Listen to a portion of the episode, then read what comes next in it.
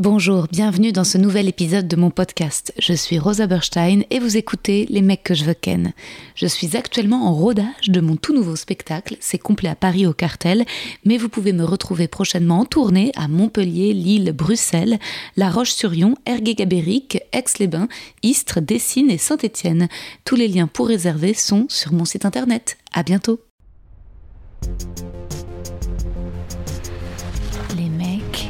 Les mecs, les mecs que je veux ken. Chers auditeurs, chères auditrices, bienvenue dans ce 68e épisode de mon podcast. Je suis Rosa Berstein et vous écoutez Les mecs que je veux ken. Aujourd'hui, je reçois David Azincote, humoriste et auteur. Vous avez pu entendre ses chroniques sur Rire et Chanson, voir ses sketchs sur YouTube, celui sur la bienveillance ou celui sur les enfants du Montreux Festival. David a aussi écrit une BD, Tiki, une année de chien, disponible en précommande sur le site de la FNAC. Il travaille actuellement à l'écriture de plusieurs scénarios et joue son spectacle Ça va aller à la Nouvelle Scène tous les vendredis à 19h30. Vous pouvez vous faire un vendredi soir à la Nouvelle Scène où vous enchaînez nos deux spectacles, David à 19h30 puis moi à 21h. De mon côté, je joue également les samedis à 21h et ce jusqu'au 18 décembre. Dépêchez-vous de prendre vos places, plus que 12 représentations. Petite reco, si comme moi vous aimez les documentaires et notamment ceux sur la fraude ou l'évasion fiscale, je vous recommande Les Rois de l'arnaque, réalisé par Guillaume Niclou qui vient de sortir sur Netflix. C'est dingue. Bon, si vous n'êtes pas antisémite, ce film peut vous rendre antisémite car c'est vraiment l'histoire de juifs filous diaboliquement malins avec la thune. Et si vous êtes philosémite, ce film est aussi fait pour vous. Ça va un peu accroître votre fascination pour les juifs, votre émerveillement effrayé. Deuxième reco. Ne manquez pas l'expo photo de mon amie la formidable photographe Adeline Rapon à Paris dans le square Alban Satragne devant la médiathèque Françoise Sagan jusqu'au 1er décembre. Cet épisode est sponsorisé par Katz, marque française de nourriture pour chats. Tous leurs produits sont fabriqués en France. Katz collabore avec de petites entreprises qui sélectionnent rigoureusement leurs matières premières pour assurer les meilleurs apports nutritionnels à nos matous. Grâce à cette sélection pointue, Katz n'utilise aucun exhausteur de goût ni arôme artificiel, contrairement à d'autres marques. Toutes leurs recettes contiennent plus de 40% de protéines, issues de viande et poissons sélectionnés pour leur haute digestibilité.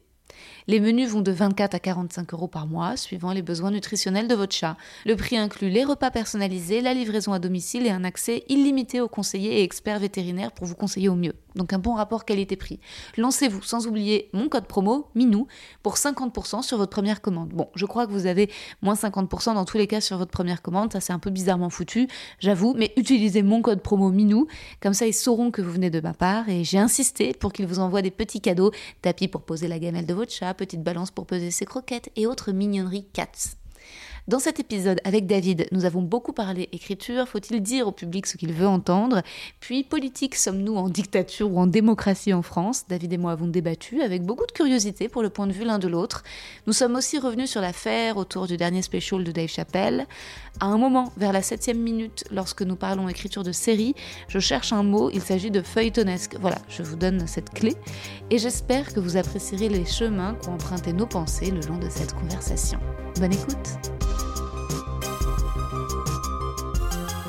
Comment vas-tu, David Bien, bien, ça va, tranquille. Et ben alors, on rentre direct dans l'art. Euh, je te lis ton petit poème. David Azincote. David, c'est le bon mot, le sens de la punch en temps record. On prend des verres avec des amis, l'un d'entre eux raconte une anecdote tragicomique d'un chien qui brûle, nous rions un peu effrayés et David balance direct hot dog. Et c'est typique, en fait, ce sens de la blague noire, de rire de tout, tout le temps avec générosité. David est un gentil, c'est un ami. Il est l'un des rares humoristes à avoir vu mon tout premier spectacle à la Petite Loge. Il était venu rire, m'encourager. Il m'avait déjà soutenu avant à la création pour Avignon en participant à mon crowdfunding. David est incroyablement modeste, trop modeste. Je me souviens que j'étais allée voir son spectacle inflammable au Sentier des Halles et David distribuait ses flyers au public à la sortie même du show. Et je m'étais dit, wow, il casse d'emblée le statut qu'il pourrait se donner. David l'antistar, volontairement plus auteur que comédien, David pur, en tout cas, très à gauche. Enfin, un anard de gauche, comme il y en a peu finalement. Joyeusement amoral, très très Charlie, même si c'est plus trop à la mode. David contre les modes, les effets, les tendances, le stand-up trendy, stylé. David mis en scène par une femme, Olivier Amour. David qui écoute, David sincère, jamais pédant. Assumant les moments de découragement. Euh, mais David écrit inlassablement sur la planète, sur notre sort. David était assez pessimiste et ne voulait pas d'enfants. Or, à bientôt 50 ans, il va être papa. Est-ce que cela change déjà quelque chose chez l'homme, l'humoriste? David sera-t-il moins noir, plus rose, plus attendri? Je t'aime beaucoup, David. Merci d'être là, d'avoir accepté mon invitation dans mon podcast. Oh, wow, c'est très gentil. euh, ouais, hot dog, je sais pas si c'est ma meilleure vanne, mais, c'est vrai qu'elle était, elle était à propos. Un chien qui brûle, c'est un hot dog. C'est vrai, Elle était pile. Elle était pile. Ouais. Euh, Est-ce que ça change ma vision du monde? Non, je, je, vois, je, vois, pas. Tout le monde me dit que euh, voilà, quand j'aurai un enfant, voilà, électrochoc, etc. Ça va être, euh, ça va être foufou. Mais j'en doute pas. Hein, mais non, je vois pas comment ça peut changer ma vision du monde. Après, ça va la réduire. Je vais me concentrer sur sur mon enfant, sur essayer de la sauver un maximum, comme dans tous ces films catastrophes où le père court pour protéger ses enfants d'un météore qui arrive. C'est vrai jusqu'à présent, jusqu'à présent, j'en avais rien à foutre qu'un météore arrive. Pas très bien, je vais aller prendre une bonne bouteille de whisky, puis on, on attend. Et maintenant que j'ai un enfant, je vais devoir courir et essayer de la sauver. C'est chiant. Ah, mais c'est beau. C'est fatigant. Et en plus, une petite fille. Une petite fille, ouais, ça me console presque d'avoir un enfant. Ouais. Euh, dis, au, moins, au moins, ce sera une fille. Ouais. C'est toujours mieux qu'un mec. Voilà. Après, elle sera ce qu'elle voudra, encore une fois, il n'y a pas de problème. Oui, si tu veux dire si elle veut être un mec. Il n'y a aucun souci. Ou si elle veut être rien. Tu si vas... elle veut être rien, si elle veut être une espèce de blob, il n'y a aucun problème. Mmh, tu vas pas lui assigner de sexe à la naissance non, non, non. non. On verra bien. De toute façon, les enfants. Sont... J'ai euh, quand même eu le temps, après toutes ces années, à voir les enfants des autres grandir, ouais. euh, de m'apercevoir que la personnalité et les choix des enfants sont faits très, très, très, très, très tôt. Quoi. Ouais. Vraiment, à 2-3 ans, on se dit celui-là, il est casse-couille, celui-là, il est marrant. Ah ouais? Celle-là, elle est faux folle, et ça ne change pas. Sauf accident majeur, euh, un bloc de béton qui tombe sur la tête, ça ne change jamais. C'est très intéressant ce Ouais. que tu dis. Toi, t'étais comment à 2-3 ans? Et ben, je pense que j'étais pareil. Moi, j'étais un gamin assez, euh, assez dans son monde, quoi. Je Ouais. construisais des trucs dans ma tête, je faisais des Lego, euh, j'étais assez solitaire. euh, et à 4 ans, c'était 5 ans, pareil, c'était pareil, quoi. Ce T'as je pas vécu de grands changements de personnalité entre l'enfance, l'adolescence et l'âge Je pense adulte pas, honnêtement. Je Non pense pas. Non, non, non. non. D'ailleurs, mes parents me disent souvent que j'ai pas fait de crise d'adolescence. C'est peut-être ça le problème. Mais je la fais tout le temps. Mais euh, Ouais, ouais, tu l'as fait adulte. ouais. Bah, moi, un peu comme toi, mais euh, moi, je l'ai faite. Ou alors très tôt. Parce Donc, que j'étais euh, enfant je- hyper solitaire, assez colérique, vraiment relou, quoi. hein. Et puis, par contre, j'ai quand même vachement changé de personnalité puisque j'étais totalement asociale, tu vois. Euh, alors, ah, le théâtre et ensuite devenir délégué de la classe, etc. Enfin, au collège, j'avais pas la même. Du moment. Déjà, quand tu changes de corps, en fait, le fait d'avoir. Tu vois, Mhm. change ta personnalité. Le fait d'avoir été une enfant bouboule et d'avoir la personnalité qui va avec. Et moi aussi, j'étais un enfant boboule, bien sûr. Mais, mais je pense qu'en fait, on, a, on est déjà ce qu'on. enfin, c'est vraiment. Ça, ça fait déterminisme à la con, mais, mais y a- évidemment, il y a l'éducation, il y a des trucs qui, qui te font évoluer, mais plus ou moins, t'es- enfin, s'il se passe pas d'accident, t'as plus ou moins envie d'être ce que t'es au début, quoi. Et moi, j'étais un mec tranquille à lire des bouquins, enfin, pas à 3 ans, je savais pas lire quand même, je suis pas un surdoué, mais euh, voilà, et être dans mon, dans mon monde. Après, j'étais asthmatique, donc t'es- Mm. voilà, tu vas pas courir, jouer au football, etc. Mais, mais tout ça, finalement, avec le recul, je me dis, c'est c'est des péripéties qui n'ont pas forcément changé ce que j'étais à la base. Et, je- et après, oui, euh, je suis moi aussi plus extraverti peut-être que je l'étais euh, à un certain moment, mais en même, en même temps pas tant que ça, quoi. C'est assez marrant, c'est un peu comme dans les séries. En ce moment, je fais un atelier de série. On explique que le personnage, contrairement à ce qu'on pourrait croire, le personnage ne change pas tant que ça. Dans le premier épisode, tu vois déjà ce qu'il est. Il y a un potentiel, quoi, entre guillemets. Génial. Et, euh, et finalement, j'y crois. C'est peut-être que je regarde trop de trucs sur, que je lis trop de trucs sur le scénario et du coup, je commence à me voir comme un personnage moi-même. Ouais, mais c'est bien. Ça va être... mais ça, c'est- il faut absolument, en effet, que tu, tu j'y crois trop à ce projet. Bon, peut-être faut le dire aux auditeurs. En effet, alors sais, avec mon, ça c'est seul, mais tu, tu bosses sur un truc avec mon père, ce qui est un peu. Je, vous ai mis en bosse sur contact. un projet, effectivement. Je, mais je, je bosse sur plusieurs projets en même temps. Voilà, Ouais. pas ce projet-là, Ouais. que ce projet-là, mais je bosse sur un projet de scénario, effectivement, avec ton père, un homme charmant. et euh, et, euh, et c'est vrai qu'à force de bosser sur des trucs de personnages, tu, tu commences à te voir toi comme un personnage. Ouais. D'ailleurs, c'est un exercice qu'on fait en fait. On, le, le- un des profs nous a dit vous allez prendre quelqu'un de votre entourage et on va le transformer en personnage. Donc, on, s'est- Génial. on, a- on est parti d'une base réelle, on a, on a décrit des gens qu'on connaissait et après on a repris, chacun a repris le, le personnage de quelqu'un d'autre en fait, pour en faire un personnage réellement plus complexe. Euh, enfin, plus complexe, plus, en tout cas plus visuel quoi. Mais on est parti de, de base réelle et en fait tout le monde, tout le monde peut faire un bon personnage évidemment. Il y a des, ouais, il y a, c- c- il y a des vrais, euh, ouais, il y a des méchants. C'est difficile de pas être.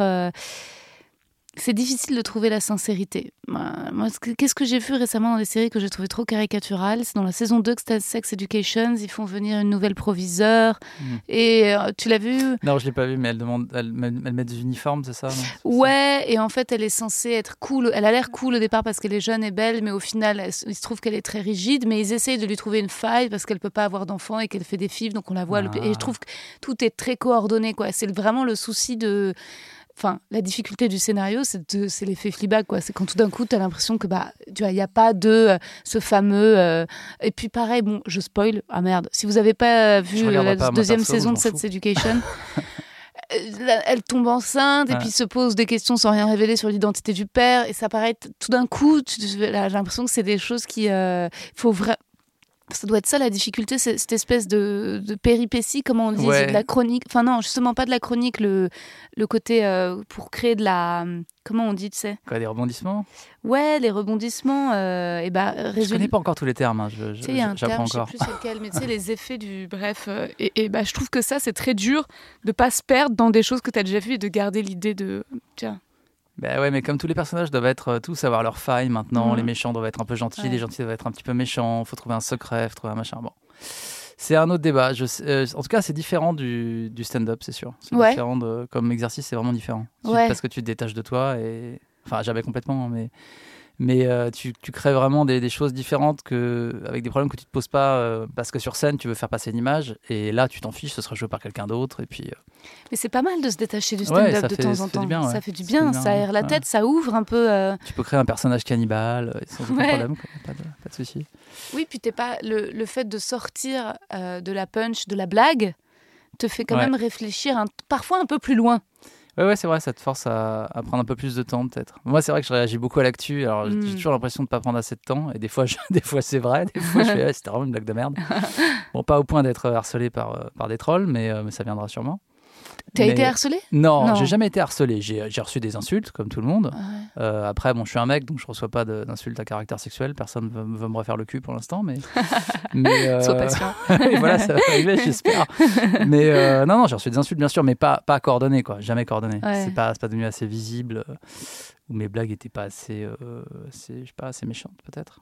Peut-être que si la blague sur le dog, peut-être je vais avoir la SPA sur le dos. Quoi. Ah on ouais, sait pas, hein. ouais, ouais, ouais. Oh, alors attends, tu sais moi qu'est-ce qui, qui est venu m'embêter?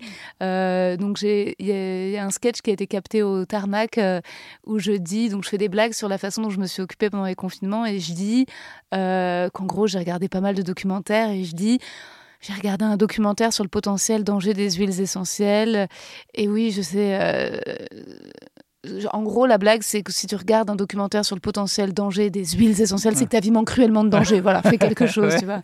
Et après, je dis va à Gaza, écris Vive Israël, je sais pas. tu vois. Et je me disais, oula, ça, je vais avoir des petits soucis. Et figure-toi que non, en fait, c'est les gens qui sont contre les huiles essentielles Qui- ouais. qui scrollent. Bah oui, bien sûr. Donc il y a une nana qui sous oh, bon la vidéo a pas fait beaucoup de vues mais en fait qui a dit danger des huiles essentielles etc cancérigènes machin bon elle met son truc il y a pas de souci c'est sa croyance mais ensuite chaque commentaire en dessous positif ou négatif en mode cette meuf est nulle cette meuf est drôle elle répond le danger des huiles essentielles de machin des trucs et tout alors que juste après on a quand même une blague sur Gaza tu vois qui est beaucoup plus ah je sais pas si ça, Ça manque vois. l'essentiel euh, au Proche-Orient, c'est vrai. Ça, manque- et si on sauvait le si on résolvait le conflit israélo-palestinien avec mettez-vous des gouttes. poivrée allez, allez j'ai voir. radis de Sarah je te jure Mais euh, ouais, non, c'est. euh, c'est étonnant les susceptibilité des gens En fait, ouais, on en parle tout le temps, de toute façon, mais Mm. on ne sait jamais ce qui va déclencher l'ire de quelqu'un, en fait. Ça peut être, euh, si demain on dit ce tabouret il est bancal, l'union des, fabricants de tabourets va dire quoi? Vous voulez dire que tous les tabourets c'est de la merde?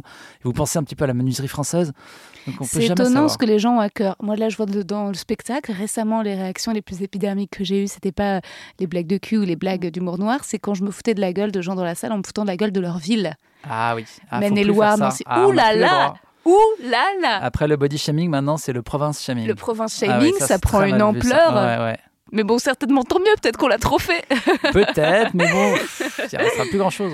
ouais. C'est un peu. un Mais je fais du parisien shaming aussi. Hein. Oui, mais alors, oui, mais ça, ça, ça, on l'attend de nous en fait. Ouais. Je dis nous parce que moi, je suis parisien aussi, euh, Mm. parisien, parisien. Je suis né à Paris, Hmm. Euh, donc euh, je, j'ai pas de problème à faire des blagues sur les Parisiens, euh, même si je les trouve faciles. Mais peut-être justement que c'est une réaction de Parisien qui a été trop blessé dans sa parisianité en fait, à force d'entendre des trucs genre ouais, c'est tous des connards. Et tout. Moi, je pense, je pense qu'il y a, tu vois, c'est pas. tous des connards, non Non, je pense que les, non, je pense qu'on est moins gentils que les gens en Provence, c'est sûr. Les gens sont, ils sont plus gentils, mais vraiment littéralement Ouais. plus souriants, Bah, plus. Euh, Ouais, non, je sais pas moi. Ah ouais, tu trouves pas? Euh, non, le public est plus sympa Ah, Le souvent public, en province. incroyable. Mais Ouais. euh, après, les Parisiens que je connais depuis mon enfance, puisque je suis né à Paris, ils sont gentils en fait. Moi, je les trouve gentils. J'ai souvent l'impression que c'est c'est l'éternel débat. Est-ce que, est-ce que, est-ce que vraiment les, gens, les Parisiens méchants sont des vrais Parisiens? Ouais. Ah, Bien vu. Eh ouais. Ouais, t'as raison, c'est vrai qu'il y a beaucoup de postures. C'est vrai. Hier, je suis allée, je suis allée au théâtre voir une nana qui m'avait demandé de d'aller voir son spectacle donc euh, j'y suis allée euh, et euh, je donne pas trop d'infos Ouais. pour que tout ça reste flou l'anecdote. Mais donc je retrouve avant son copain que j'avais déjà croisé juste une fois je les connais peu et une nana qui elle la connaît. Et donc on parle du spectacle qu'on va voir et le mec lui dit ah bah tu devrais aller voir aussi Rosa elle a aussi un spectacle. Elle dit ah mais moi je vais pas trop voir le stand-up euh, je suis plutôt au théâtre plutôt pub- théâtre public. Et, euh, et je dis ouais moi tu sais je dis moi aussi avant j'étais comme toi j'allais jamais et puis finalement c'est sympa et je lui donne un flyer là elle retourne mon flyer elle me fait ah mais tu ressembles trop à Anaïs de Moustier. Et là, je lui dis, oui, bah, je sais. Et le- elle le dit au mec, elle dit, mais regarde comme je ressemble à Anaïs de Moustier. Et le mec a dit, je connais pas Anaïs de Moustier. Il a dit, mais je connais Rosa, alors si un jour je rencontre cette Anaïs de Moustier, je lui dirais qu'elle ressemble à Rosa. Hyper gentiment, Ouais, élégamment. Ouais. Ouais, très belle répartie. Et donc moi j'étais genre oh c'est chou, ça me fait plaisir, c'est la première fois. Et elle, elle a, elle a, elle a mais tu connais pas Anaïs de Moustier Et en fait elle a bugué dans son snobisme. Tu vois, elle était là, mais enfin le livre Alice Elmer avec Fabrice Lucchini et Nora Hamzaoui. Et en fait elle sortait toutes les références des films d'auteur qu'elle avait vus avec Anaïs de Moustier dont elle était si fière. Et tu sentais que sa revendication en fait. euh, bah, c'était c'était ça, c'est peut-être ça la posture du Parisien, c'est à tout prix dire, appartenir. j'en suis. Ouais, j'en ouais. suis. Je sais pas, ouais, on, me le, on me le reproche aussi des fois, ma meuf Ah ouais me le reproche, ouais. Elle me dit, mais c'est c'est plus un. Je crois que j'ai un vrai truc avec les noms, en fait. Avec les noms et les. Je tiens ça pour le moment de mon père, qui euh, cite tous les noms d'acteurs de seconde zone, enfin seconde zone, troisième rôle dans bah, tel western. C'est des références de la culture. Ouais, mais du coup j'ai une obsession euh, de, de, je dis bah, mais si, machin, c'est machin, mais si, mais tu l'as forcément vu machin, machin. Ouais. Hey, calme-toi, calme-toi, c'est pas grave, je l'ai pas vu. Je fais, non, mais tu les vois. Mais putain, mais c'est lui qui jouait le rôle oui. du. Oui. Bah, non, mais c'est comme, euh, c'est vrai que ça c'est peut-être un truc un peu intello. C'est comme, tu vois, bah, mon père et sa nana. si jamais à table, maintenant c'est tout le temps Wikipédia. Si jamais il leur manque un truc, etc. et en deux minutes on est sur Google. Ah bah non, parce que tu vois, je t'avais dit c'est 1967, bah, donc c'est pas 67. Johnson. ouais. Ouais, ah ouais, C'est un truc, peut-être un truc de bon élève, je sais pas. En tout cas, quand je te dis dans le poème que tu es modeste, voire trop modeste, est-ce que c'est quelque chose qu'on t'a déjà dit? Non Non, sérieux? Non, ça me touche justement qu'on me dise ça. Euh, euh, non, on me dit pas que je suis modeste, on me dit. Euh, on me dit que je suis arrogant en fait. Mais non Si, on T'es la personne la moins arrogante. Mais oui, mais c'est peut-être l'image que je donne quand on me connaît pas en fait, ah comme je fais, comme j'ai un visage plutôt fermé. Après, je pense que j'ai vachement évolué ces dernières années. Je parle pas, tu vois, de. Ouais après l'adolescence, etc. Je parle ces dernières années. Je, je, suis, je, je pense que le stand-up a beaucoup joué là-dedans. Euh, je suis beaucoup plus. euh, déjà, je, suis beaucoup, je parle beaucoup plus aux gens qu'avant, y compris à des inconnus. Je vais, je vais aller parler à des commerçants. euh, je vais taper la discute pendant une heure avec quelqu'un dans un café, ce que je faisais jamais avant. Mhm. J'étais trop timide, je pense.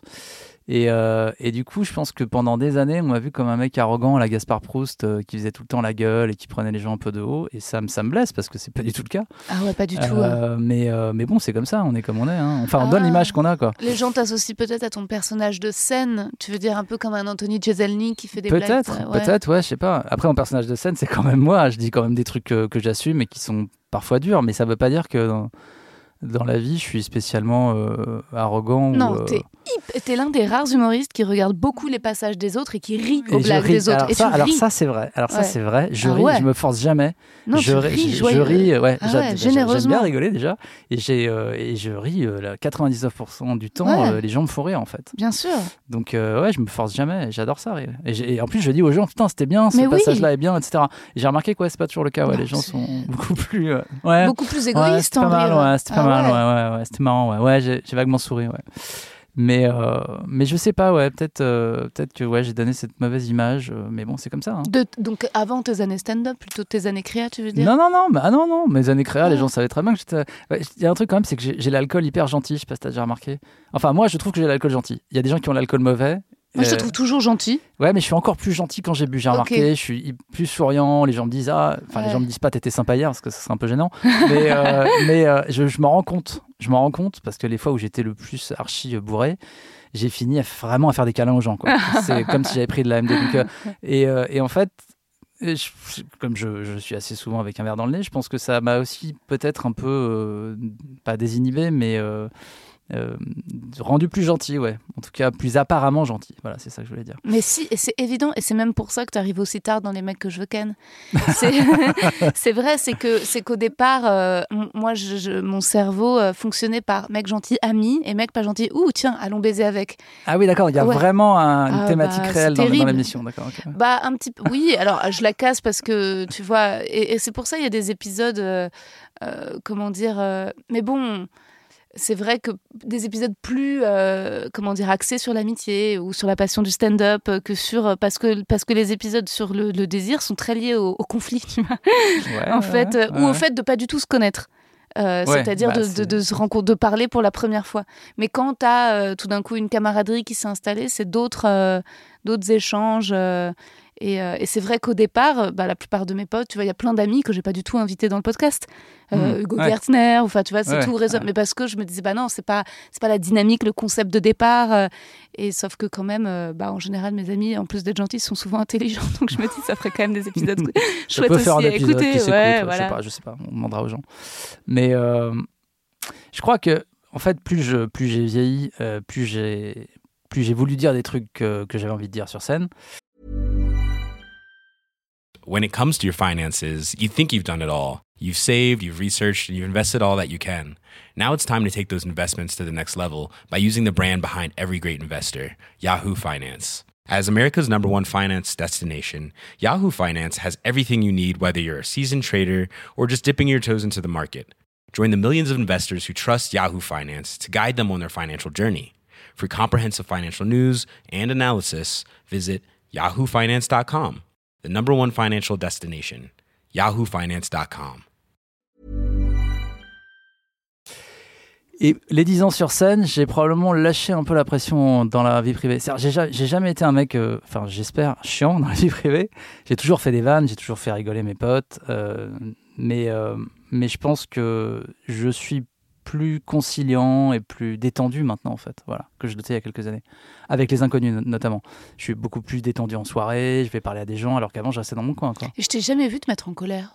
Alors, il faut pas en fait me mettre en colère. Ah ouais, vrai, ça se passe très Ouais, mal. Il y, a beaucoup de, il y a beaucoup de gros lâches qui disent ça. Faut pas me mettre en colère. Mais le fait est que je me mets assez rarement en colère, beaucoup plus qu'avant, ceci dit, en vieillissant. Et euh, quand je me mets en colère, je me bats en fait. Et Tu te bats? Ouais, Tu te me bagarres? Ouais, ouais, je me bats. D'abord, je peux crier très fort, et, euh, mais je me bats aussi. Ouais, ouais, je sais, j'ai pas l'air comme ça, mais euh, Récemment, là, tu t'es battu? Non, je me suis pas battu récemment. J'ai menacé des gens récemment. Mais non si, il faisait beaucoup de bruit, il m'empêchait de dormir. Ah, ok, mais ça, Ouais. c'est pas des. D'accord. Non, mais moi aussi, ça, j'ai des pulsions de haine, des de pulsions, violence. voilà. de Mais pulsions. maintenant, avec le temps qui passe, je les laisse vraiment venir, ces pulsions. Ouais. Alors qu'avant, j'essayais de les contrôler comme Hulk. Mais euh, non, non, la dernière fois, je me suis battu, c'était pour défendre quelqu'un. Voilà. Ah ouais, Ouais, non, ça, c'est chic. Ça, Non, chic, mais je trouve que c'est déjà plus facile d'assumer les pulsions de violence contre des pseudo-inconnus ou des voisins ou des machins, mais est-ce que, genre, des gens de ton entourage, des gens que tu Non, connais, que je tu... me mets, ouais. je me mets pas en, euh, En danger. J'ai pu me mettre en colère euh, parfois dans, dans mon couple, Ouais. en général, mais euh, dans mes couples. Mais euh, non, non, je me mets rarement en colère. euh, un que j'aime pas trop ça, en fait? Non, j'aime pas trop ça. Bah, il faut vraiment, non, faut, faut que les gens viennent me chercher, en fait. Ouais. S'ils viennent me chercher, par contre, je suis rancunier. Hmm. Voilà, ça, il y a quelques personnes qui m'ont qui m'ont fait de la peine et qui m'ont trahi un peu, et, ou qui m'ont trahi, ou qui m'ont vraiment profondément déçu, et je suis rancunier. Et Ouais. je, je n'oublie jamais, ouais, ça c'est... Pas beaucoup, mais il y en a quelques-uns. comme Ouais, ça. ouais, ouais. Mais sinon, non, j'aime pas, j'aime pas le conflit, euh, mais euh, maintenant, je sais que des fois, on n'a pas le choix. Mais, Ouais. mais sinon, j'aime pas ça, ouais. Et j'aime pas ça, j'aime pas blesser les gens euh, en, en discutant et et leur dire des trucs qui leur font de la peine. J'aime pas faire ça. T'as remarqué que mon père était. euh, Avec avec toi, il doit être très gentil, mais je sais pas si vous avez déjà traversé la rue ou été ensemble. T'as vu qu'il peut être très colérique, euh, très. Tu tu l'as pas Je encore l'ai vu? pas vu, Ah, mais ça m'étonne pas. Il le cache. Ça ouais. se- Non, ça se voit un peu corporellement. Oui, déjà corporellement, Euh, ouais. on, voit, on voit les gens qui ont un potentiel de, de boxeur. Ouais, ouais, ouais. Ouais, Mm. ouais. Bah ouais, il m'a légué ça, ce truc. Enfin, dans la, c'est ce côté un peu à l'israélienne, tu sais, très, très agressif comme ça, dans la, surtout dans la rue, dans l'espace public, d'un truc Ouais, de, s'imposer. de s'imposer. Et, de... et ce qui est bizarre, c'est qu'il le genre pas, ça peut être contre les hommes. Et je l'ai vu, mais hurler sur des nanas qu'il avait à peine effleuré dans la rue. Je sais pas que t'es beaucoup plus gros que, que cette jeune fan qui a eu le malheur de, de te frôler. Et euh, mais c'est vrai que c'est terrible comment je reproduis, tu vois. Bah justement, hier au théâtre, après, pendant la représentation, t'avais un mec qui cognait sur mon siège Ah, avec son truc. Et ça, moi, mais direct, quoi. Ouais. Genre, je me retourne, tu vois, je tourne la tête et tu vois, je le vraiment, enfin, j'essaie de le menacer physiquement pour qu'il comprenne qu'il faut pas qu'il recommence, quoi. Et je suis. Non, mais ça peut marcher. Faut- faut- c'est la sidération. Il faut toujours sidérer les gens. Ça, Ouais, c'est- ouais, exactement. Faut Très, sidérer. Apparemment, on est, c'est peut-être qu'on est un peu sensi- hypersensible ou dans le spectre de l'autisme. Si on, si tous les mini agressions Ah. comme ça, on les ressent aussi fort. C'est ce que me disait Maurice Barthélémy, tu vois, qui lui est hypersensible et euh, apparemment, Je euh, crois qu'on est beaucoup à être dans le spectre de l'autisme, Ouais. en fait. hein, Ouais. enfin, chez les humoristes C'est- c'est- particulièrement. C'est hein. ce que dit Jimmy Afris, d'ailleurs. Ah ouais, ouais. Oh On est tous euh, ouais, quelque part sur le spectre. Mais oui, et tu sais, les gens qui parlent très fort, moi, ça me rend malade. Si je suis, le, genre, je prends un thé avec ma petite sœur, et il y a une nana, il se trouve que c'était une nana qui venait de Fribourg, et elle parle comme ça, je le fais pas dans le micro, mais hyper fort Et, euh, et donc, Vous et- êtes sourde Ouais, et, ma petite sœur me regarde et elle me supplie De ne pas, de ne pas intervenir, Ouais, parce ouais. qu'elle est un peu comme moi, mais un peu moins. Donc en fait, elle, sont, elle l'est, avec- par exemple, avec son mec qui est encore moins qu'elle, mais elle l'est moins que moi. Et quand on est avec mon père, c'est lui qui, tout, lui direct. Tout le monde. ouais. Ouais. Ouais. Et, euh, et donc, pas méchamment, mais j'ai tenu, j'ai tenu. Et puis, à un moment, j'ai fait Waouh, vous parlez extrêmement fort. Et, là, elle s'est tue. Elle s'est tue. Mais je pense qu'elle s'est sentie un peu humiliée et que je suis passée pour la méchante. Et euh, mais bon. C'est ça, ouais. Moi, j'aime pas. ça ça m'est arrivé. Moi, je sais pas si tu. Bah, si, on a, on a fait un plateau il y a pas très longtemps où je me suis un peu énervé sur Ah quelqu'un au premier rang. Ah oui, Euh, oui, oui, mais ouais. t'as bien fait. Mais je crois que j'ai bien fait. Et je t'ai pas remercié. Non. Je voulais te remercier. Non, mais je voulais te remercier parce que t'as Ouais. mis. euh, en fait, tu t'es sacrifié pour la team, Ouais. quoi, pour Mais l'équipe. En fait, je ne peux pas m'en empêcher. C'est ça le truc que j'ai remarqué quand je suis sur scène. Euh, Il y a des gens qui font ça plus adroitement que moi. Moi, j'ai vraiment, je pourrais- j'aurais jamais pu être prof, quoi. C'est pas possible. Ah ouais, ouais, ouais. Dès que quelqu'un parle, j'attends une fois, deux fois, trois fois, et la troisième fois, je fais ferme ta gueule. Mais Vraiment. ouais, c'est insupportable. Après, j'ai essayé j'ai rattrapé le coup, j'ai fait des vannes non, mais t'as été mais- super. Et les gens comprennent Ouais. pas trop pourquoi nous, sur scène, parfois, il y en a qui comprennent pas. C'est vrai que ma metteur en scène, de temps en temps, elle, elle a un peu peur que j'ai des pulsions de violence face à des gens du public. mais c'est vrai que quand t'as des. Notamment, tu sais, une fois, il y a des représentations, surtout une, où il y avait un mec qui pouvait pas s'empêcher de parler en même temps que moi et surtout de faire les blagues plus fort que Ah moi. là là. Et donc déjà, c'est relou de 1. Et de 2, je sais pas si c'est euh, mon féminisme qui s'active à ce moment-là, mais c'est-à-dire que là, euh, tu vois, j'ai envie de, vraiment de l'insulter d'énormes beaufs, quoi. Tu vois Mais il connaissait les blagues? Non, mais il était avec une nana, il était... T'as quand même pas mal de mecs qui sont un peu les GG, tu vois, Ouais. du, du, du, du- tu vois, de la- du coup de café. Tu dis, bah attends, parce que tu connais pas celle-là. Et donc, il bat- et tu voyais, la meuf à côté était saoulée, elle avait honte. Mais t'as, eh, bah non, parce que bah, quand on tue, bah, t'as- à chaque fois, ça lui inspire. Et résultat, mais alors eux, je me les paye. Mais pareil, il y en a un, la dernière fois, il était là, il voulait en même temps faire les blagues et tout. Et, et c'était justement un qui venait de, de, de province. Et je lui dis, ah, bah le Maine-et-Loire, c'est dur, c'est sûr, de- ça doit être compliqué de faire une carrière humoristique là-bas. hein. Euh, c'était. non, il Si, si, bah, les- le, le reste de la salle Ouais. était en mode. Ah bah, tant que le reste de Le- la salle le Non, le reste de la salle jouissait Ouais. littéralement et Ouais. lui, euh, non, ça. euh. Mais ce que t'as fait, c'est que c'était un mec ou une meuf qui. C'était un mec, c'était un mec, il parlait tout le temps à sa meuf, il se tournait vers elle, il lui expliquait Ouais. je sais pas quoi en fait. Et j'en avais rien à foutre de ses explications en fait. Lucas. Je se taise. Lucas, ouais. Et une fois au Paname, c'est la, ma- mon plus bel énervement, je pense. Ah ouais, raconte. Je m'en rappelle encore parce que c'était une meuf qui avait un petit chien. Elle avait un petit chien sur les genoux. Déjà, c'est quand même bizarre d'avoir un petit chien sur Très les genoux bizarre. dans un spectacle. Parce que les chiens glapissent, il faut le savoir. C'est comme les bébés, il faut pas les emmener au spectacle. Mais oui. Et, euh, et, euh, et elle parlait à sa, à sa copine. Elle parlait, elle parlait, elle parlait. Et à un moment donné, j'ai dit Écoute, c'est marrant, on dirait que ton chien chie et que ça sort par ta bouche. et je lui ai dit ça, mais d'une traite. Je, je me suis dit Mais d'où ça vient, en fait? Je me suis dit d'où ça vient? Et je me suis demandé après si ça venait pas, c'était pas une insulte une, une adaptation d'une insulte en arabe que mon père sortait peut-être des fois de temps en temps. Waouh Euh, maintenant, il en sort plus parce qu'il veut pas que je les répète. Mais, euh, mais, Mais elle est magnifique. mais elle, est, elle est très bien, mais elle est quand même très circonstanciée. Ouais. Il faut avoir un chien et quelqu'un qui parle. C'est compliqué. Mais finalement, dans, et ça a, dû, ça a eu quel effet euh, Ah bah, elle a fermé sa gueule direct et tout le monde était mort de rire. Tu Et m'étonnes. elle- je pense qu'elle n'a plus jamais parlé de sa vie en fait. Ah bah ouais, elle s'est tue pour le restant de ses jours. Mais c'était tellement, f- c'était tellement euh, euh, efficace Ah ouais. dans la vanne que là, j'avais tout le monde avec moi. Mais oui, J'ai pas juste dit ferme ta gueule. mais oui. Et souvent, je dis juste ferme ta gueule. Ou je dis écoute, euh, le mieux ce serait que tu la fermes, un truc comme ça. Et souvent, ça sèche un peu les gens. Et j'ai beau essayer de contrôler ça, je ne le contrôle pas. C'est une pulsion. Non, c'est une pulsion et c'est une pulsion Mm. de violence. Et c'est vrai que si, si, si on peut être aussi gentil parfois, c'est aussi parce que pour décharger la charge de peut-être de violence Ouais. aussi qu'on met dans nos ouais. textes, euh, dans, dans ce qu'on raconte. euh, Il y, a- ouais. il y a une violence quelque part, ouais. Elle est, quel- stockée quelque part, c'est clair. Mais c'est sûr, évidemment, bah, elle est bah, dans, dans le. Bah, oui, mais moi. euh, Ah ouais, non, non, parfois. euh, Moi aussi, une fois, j'ai insulté une nana, euh, mais moins bien que toi. Mais c'était à la petite loge. Et en fait, c'était un groupe d'une- de meufs. Et alors, tu vois, la petite loge, tu vois, Ouais, là, 15, t'as- 15 ouais. mètres carrés. Donc, Ouais, tu là- peux pas ignorer, faire comme si Non. tu l'entendais pas.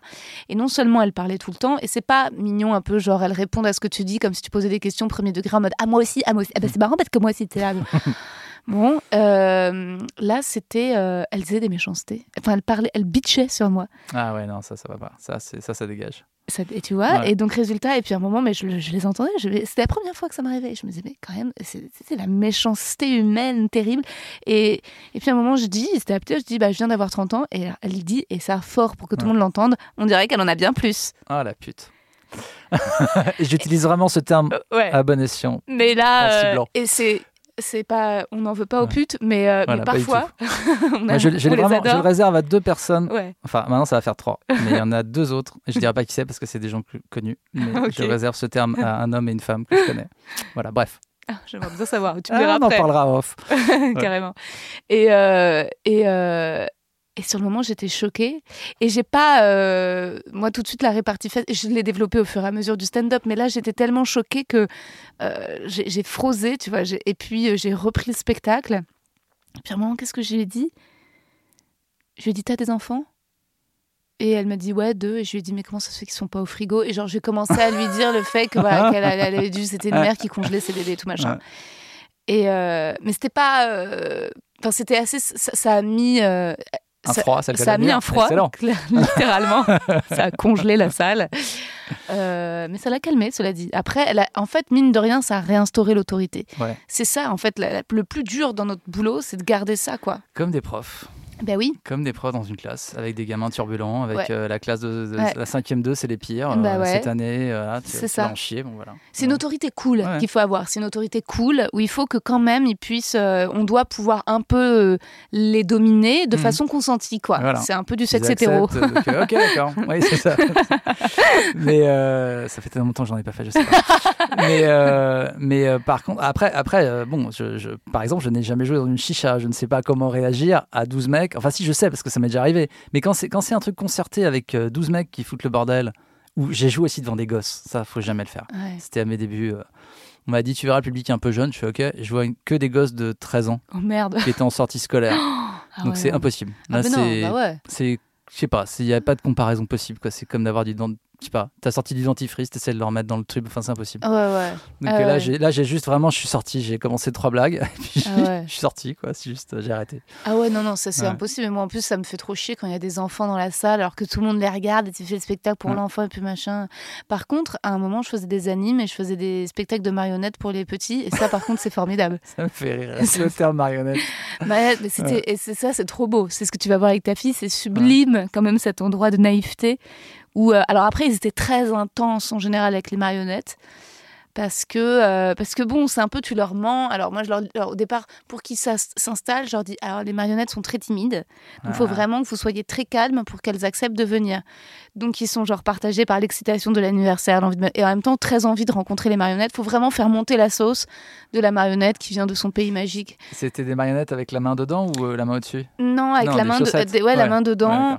donc ils sont calmes et donc ensuite, ouh, la marionnette arrive là, Ouais. waouh, mais l'émerveillement, ça c'est magnifique. Enfin, tu vois, c'est trop beau. Ouais, bah, je vais voir ça. C'est trop, trop, trop, trop beau. Mais après, ce qui était compliqué à la fin du spectacle, donc moi, je faisais semblant que Rosa euh, s'endort et les marionnettes arrivent. Et ensuite, je me réveillais, je disais Oh, j'ai dormi. Tiens, qu'est-ce qui s'est passé pour qu'il me raconte le spectacle de marionnettes? Alors, en général, c'était trop mignon parce qu'il me disait Alors, il m'a volé le. c'était trop Avec chou. les problèmes asthmatiques qu'ont tous les enfants. Euh, Et ensuite, ils sont arrivés avec les chaussettes.